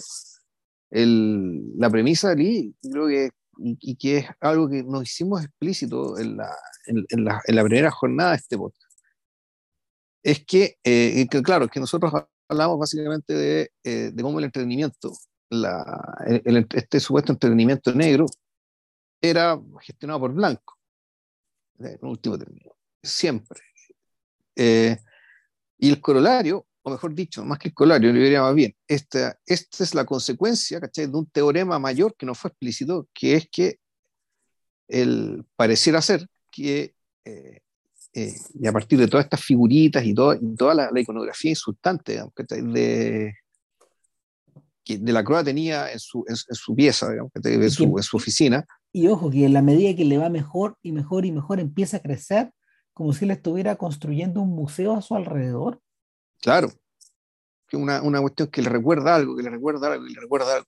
Claro, entonces, ¿qué es lo que le recuerda? Le recuerda el trato insultante de los, de los, blancos a los negros, por supuesto, pero en realidad lo que, lo, lo que realmente recuerda es algo todavía más, más, más fuerte, que es que la, la, construcción de, entre comillas, lo negro, es una construcción blanca. Es decir, el, tú eres lo que eres porque un otro distinto a ti dice que tú eres esto. Ya, y esto alguna vez lo, lo, comenté en un podcast respecto que la primera vez que se usa la palabra blanco eh, y la, tipo, la tipología racial, digamos, que se empieza, que se ocupa actualmente ahora, fue en una obra de Terry Isabelina, este respecto, eh, no, no de Shakespeare, sino de otro autor, que se refería a la gente blanca como a gente que no es, eh, no es esclavizable. Ya, cuando decir ya están estos otros, y, bueno, estamos, estamos los blancos, digamos, aquí por lo tanto, en la medida que somos blancos, tenemos un color de piel distinto. En, en, durante, durante, durante, ese siglo, digamos, que a partir de, ahí, entonces eso marca la diferencia entre ya básicamente dos categorías de humanos. Claro. ¿ya? Y porque esa, esa distinción no existía en la antigua Roma. O no, pues. Cornelio Escipión el africano probablemente haya sido negro y importaba una mierda. San Agustín probablemente haya sido negro y importaba una mierda. Ojo, tampoco existía, eh, tampoco existía en el Portugal de, de, los inicios de la, de la supremacía naviera portuguesa. Mientras más se estudia esto, eh, el, la manera en que, por ejemplo, el arte de Benín, este arte africano, se fusionó con, con, cierto, con ciertos detalles occidentales fue vía Portugal, porque había libre circulación. Ya. Y, claro, había lazos comerciales profundos en términos de igualdad. Esto es antes de que Portugal mismo revirtiera a vender esclavos. Se produce después, ya eso. Sí, claro. Y, eh, entonces, hay el, pero básicamente el, precisamente a partir de la esclavitud y a partir de la posesión absoluta de, respecto de, una, de un grupo de personas respecto de otro, y sobre todo también, y esta es una teoría más que viene de la izquierda, esto de, de, del Silvia Federici, yo creo que otras personas han teorizado al respecto, acerca de, de cómo eh, durante, durante, durante el esclavismo en América, eh, las mismas clases pudientes echaban a andar rumores dentro de la clase blanca pobre, entre los blancos pobres, acerca de los negros, precisamente para impedir que los, negros y los blancos pobres pudieran percibirse a sí mismos como una sola clase que pudiera subvertir el orden. O sea, el, la, mirada racista respecto del negro como un otro, y como un otro con ciertas características que lo hacen peligroso, indeseable, violento, vicioso. El, el, mandinga y otras, y otras tantas eh, categorías más, naturalmente, que son inventos blancos. Eh, que fueron, eh, fueron inventos blancos con fines sociopolíticos eh, y que básicamente quedaron y que moldearon, el, y moldearon también el, el inconsciente del, de, de, la propia población negra, digamos, y particularmente Estados Unidos afroamericana, da la, la, la cantidad de, de dinero y de recursos digamos, que, que, tuvieron para generar una cultura al respecto. Y en la medida, que, la, en la, medida que la cultura eh, se afincó, y se afincó en lo profundo, o sea, el gesto de Lincoln de liberar a los esclavos no terminó con, no terminó con la, con, con, la ley aprobada en el Congreso, ni después con la ni después con la, con la guerra de secesión, sino que se, se prolongó con, eh, con estas leyes de Jim Crow, claro, que eh, hicieron retroceder lo avanzado y de alguna manera lo asentaron durante 80 años más. Claro. Sí, ahí sí, lo, lo, que es que, que efectivamente la, esa construcción, digamos, del otro es, ha sido increíblemente eh, persistente en el tiempo, que ha, ha sabido reinventarse de una y otra y otra y otra y otra manera. Eh, y, y, donde por lo tanto la, sensación de esto del confinamiento, digamos, de estar en una especie de celda, de, de que esto nunca es tuyo, a lo que decía esta activista estadounidense cuando, después de los asesinatos de George Floyd, cuando nosotros estamos, nos, acusan de romper nuestra comunidad, que decimos esta comunidad no es nuestra. Nada, esto es nuestro. O sea, ni siquiera la propia imagen de ellos mismos, digamos, que eh, eh, es propia. Si le aplicáis las categorías, por ejemplo, que John Berger ocupaba respecto como de la representación de, de las personas en la pintura o en, la historia del arte, claro, está dictada desde fuera. Está dictada desde fuera y en último término eh, afecta profundamente la manera en que tú mismo te ves. Claro, entonces, eh, y eso por lo tanto genera una, un desafío cultural gigantesco, que es, bueno, ya, tenemos que generar una forma de vernos y de percibirnos y de referirnos a nosotros mismos. Entonces, cuando, y, por eso entonces uno se ríe, ¿cachai? De la gente que, más que la gente, uno se ríe este, de este gesto supuestamente tan desafiante y tan valiente eh, de ir contra lo políticamente correcto, cuando en realidad lo políticamente correcto es parte de este esfuerzo. Es, es, ser respetuoso respecto a esta comunidad que decía, ¿saben qué? La forma en que nosotros, comunidad, creemos que es justo que no se nos denomine es esta.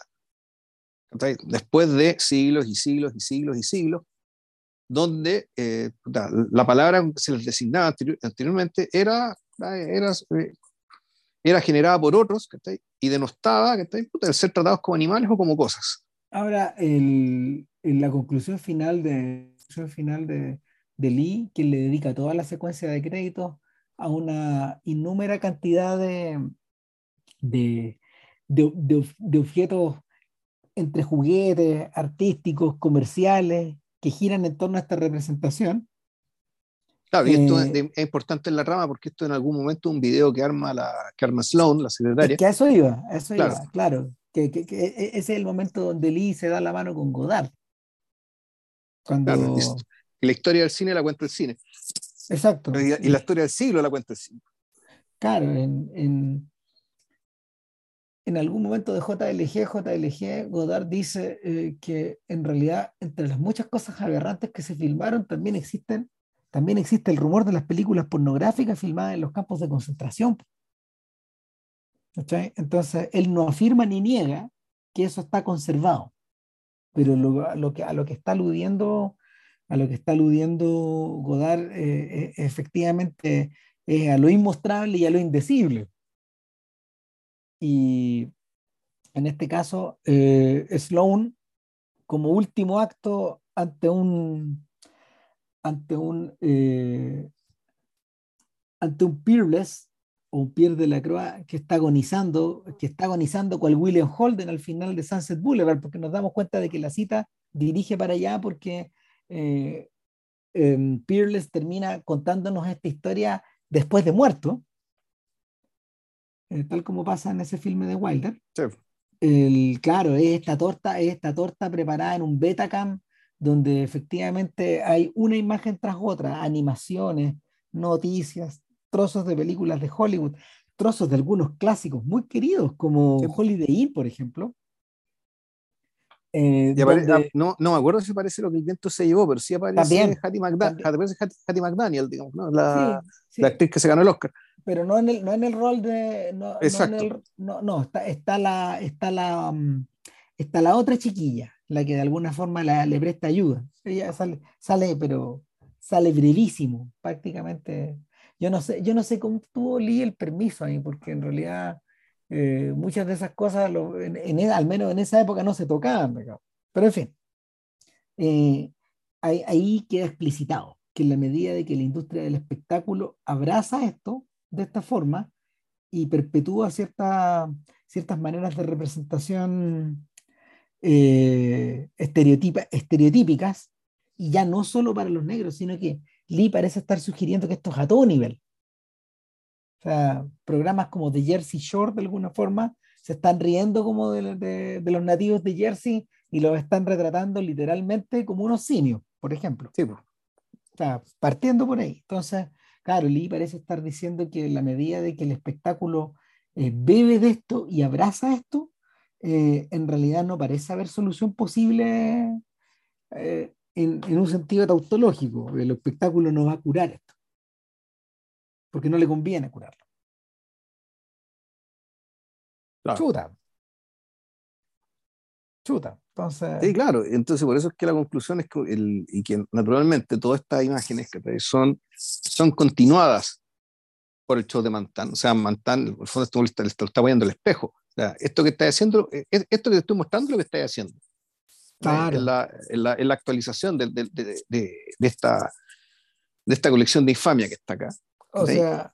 Y, y, claro, y bueno, y, y, mientras termina esto, la película termina. Y aquí, bueno, fue el spoiler, pero bueno, filo. Eh, eh, la película termina con, eh, con Mantán, que Mantán a esta altura ya está muerto, eso ya lo sabemos, donde está bailando, digamos, que en algún momento termina el show y la cámara empieza a enfocar, a enfocar, a enfocar con una cara, con una mueca, con esta mueca bien, ven siniestras, como un payaso, como un payaso asesino o algo así, pero claro, el, la conclusión que uno saca respecto a todo lo que hemos dicho es que esta mirada final en realidad no es la mirada de un hombre negro, sino que esta es la mirada del diablo blanco, digamos, que, te, que, que te está mirando y, que, y, que, te está diciendo que todo, todo esto es ganando. Esto todavía es mío. Claro. Ya, esto me pertenece aún. El, el, mira, en la, una pequeña, una, una, una, última nota al pie a propósito de eso. Estos días se estrenó Wakanda.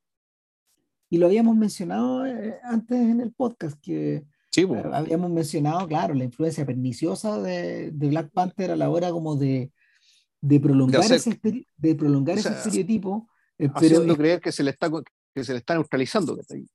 Eh, no, y haciendo, haciendo creer, claro, que, que en el fondo se le está honrando y que se le está se le está otorgando una nueva dignidad, siendo que en el fondo es el mismo show de siempre y quizás peor, porque en este caso, en este caso está diseñado, está diseñado como una atracción familiar, que volvemos, pues era lo que Disney pretendió cuando hizo eh, la canción total, del surf. Con total naturalidad la canción del surf. O sea, eh, a nadie le extrañó en esa época, menos al mismo. Y claro, eh, uno de los detalles de Wakanda es que eh, ofrece un espejo más. Y en este caso, el, el, amigo enemigo viene a ser, viene a ser Namor, el príncipe de Atlantis. Y, y, el príncipe submarino, eh, bueno, no sé, por los que, los que cachan de, de Marvel se acordarán que Namor es una especie como de aliado, no aliado, de, de los cuatro fantásticos y, y, que era concebido como, no sé, una especie de pequeño, una especie de demonio a todo esto, porque tenía las orejas puntiagudas, en fin, los, los, los, los, brazos, los, miembros palmeados, eh, las piernas aladas, una mezcla de cosas que, que se le ocurrió a, la imaginación de Jack Kirby. Pero ¿qué ocurre acá? Wakanda lo vende eh, como si fuera latino.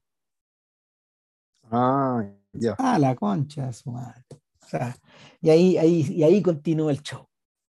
Claro, porque en el fondo, así como Wakanda es una especie de, es una especie de reino mágico donde eh, las virtudes de eh, las virtudes de la raza afro nunca se perdieron, afro nunca se perdieron y, y, y devinieron en una suerte de reino ultra tecnológico. Eso mismo existe bajo el mar eso mismo representa Sudamérica o esta, especie como de mundo maya, eh, atlántico, eh, azteca, todo mezclado en una pura porquería, eh, y, y, mezclado de la misma manera que estos tipos van calentando los corchos, hirviéndolos, mezclándolos con agua y chantándoselos en la cara. Simplemente es otra clase de maquillaje, pero es la misma porquería de show. Sí, con total naturalidad, como la canción del sur. Care raja, ahora, ahora hay, hay, que ver, uno, uno, podría decir ya, de aquí a 30 años, ¿tú crees que Wakanda va a estar prohibida? O sea que en, en la que, ¿cómo se llama esto? Que en el, en el devenir, digamos, cerca de la conciencia, eh, de, la conciencia particularmente en la, en, la población afroamericana respecto de cómo ha sido retratada, digamos, a lo largo de los tiempos, llega un momento en que ya sabéis que esta cuestión de Wakanda es profundamente insultante y debería ser prohibida. Mira, ¿tú crees que es para tanto? Porque yo no he visto ni Wakanda ni, ni Black Panther, entonces no, no te podría decir. Es que no, lo que pasa es que están, lo que pasa es que acá el demonio está mejor escondido. Sin embargo, ya tiene su espejo, y es lo que hemos hablado, no lo hemos hablado en un podcast, pero es lo que hizo Damon Lindelof cuando eh, giró toda la premisa de Watchmen en esa dirección, po. Claro. Cuando, cuando giró la premisa de Watchmen, lo hizo pensando en esto, pensando que al mismo tiempo esta idea de, esta idea de, ¿cómo se llama? Del Red Hood, ¿cómo era que se llama? Este primer superhéroe vigilante, que en el fondo no era blanco, sino que era, era negro, y, que, y, que, su raza cambia, y, probablemente eso es lo más, una de las cosas más interesantes que Lindelof agrega a la, a la construcción que, que, arma, que arma Gibbons con, con Moore en, en su cómic. Entonces, al hacerlo en esa dirección, lo gira por completo. Y claro, esa, película sí posee otro demonio blanco que, que, que, vuelve a ser que vuelve, que vuelve, a ser el capital en el fondo, que vuelve a ser eh, Osimandias. Herido en el costado, pero, pero perenne el, en realidad yo creo que la cosa es todavía más compleja, pero bueno, aquí no se confunda, aquí yo, yo creo que esa serie no, está bien, no está completamente bien lograda, no, pero no está lograda. No está lograda del, del, todo. Bueno, ahí pasa algo bien raro, ahí pasa que la serie, los capítulos de la serie se ponen cada vez mejores, y sin embargo la serie como conjunto empeora a, medida que se, que a la medida que se acerca a su conclusión siendo que los capítulos son, son brillantes comunidad, pero el conjunto parecía ser, eh, el, el, conjunto parece, eh, ¿cómo decirlo?, eh, simplificarse en, vez de, de complejizarse y, y, de mm. honrar la premisa original, que realmente es brillante. Es, es, es, que es muy difícil, ¿cachai? Claro, mantener algo hacia la altura de lo que, de lo que hizo el cómic y este tipo se acerca mucho. Y naturalmente que no tiene ni... Y, y, y, y lo estamos mencionando precisamente por ser lo contrario, ¿cachai? de, eh, por, ser lo contrario, lo que estamos denunciando, lo que estamos mencionando. Mm. Sí, es algo, es algo que, es, algo de hecho que él, que él adelanta en la serie anterior que se llama The Leftovers. Tiene, tiene algo que ver con eso, pero claro, ahí sí que nos salimos de... Sí, ahí nos, salimos, de tema. salimos del tema. Bueno, yo creo que ahí ya como que, como, como que anduvimos cerrando el círculo, ¿no? Sí, y no, y creo que la, y la dejamos un poco dando bote, ¿cachai? Para, para el próximo podcast que ya está decidido y, y va a continuar, vamos a continuar con el tema. Eh, sí, porque el, aquí viene ya la mirada de otro, de otro cineasta, para, para, eh, con tres películas que, eh, que son Get Out, Get Out, Us y Nope. Nope. Jordan, Peele. Ahora, esto es 20 años después, las cosas cambiaron. O sea, Peele está hablando desde una posición que eh, la gente cree hegemónica, pero él entiende que no es así. Heavy. Mm. Ya, boom. Ya, eso. Ahora sí sacó esta cagada de podcast, finalmente. Ahora sí, man. fin, ya. Nos vemos. Un abrazo, que estén bien. Chau, chau. Chau.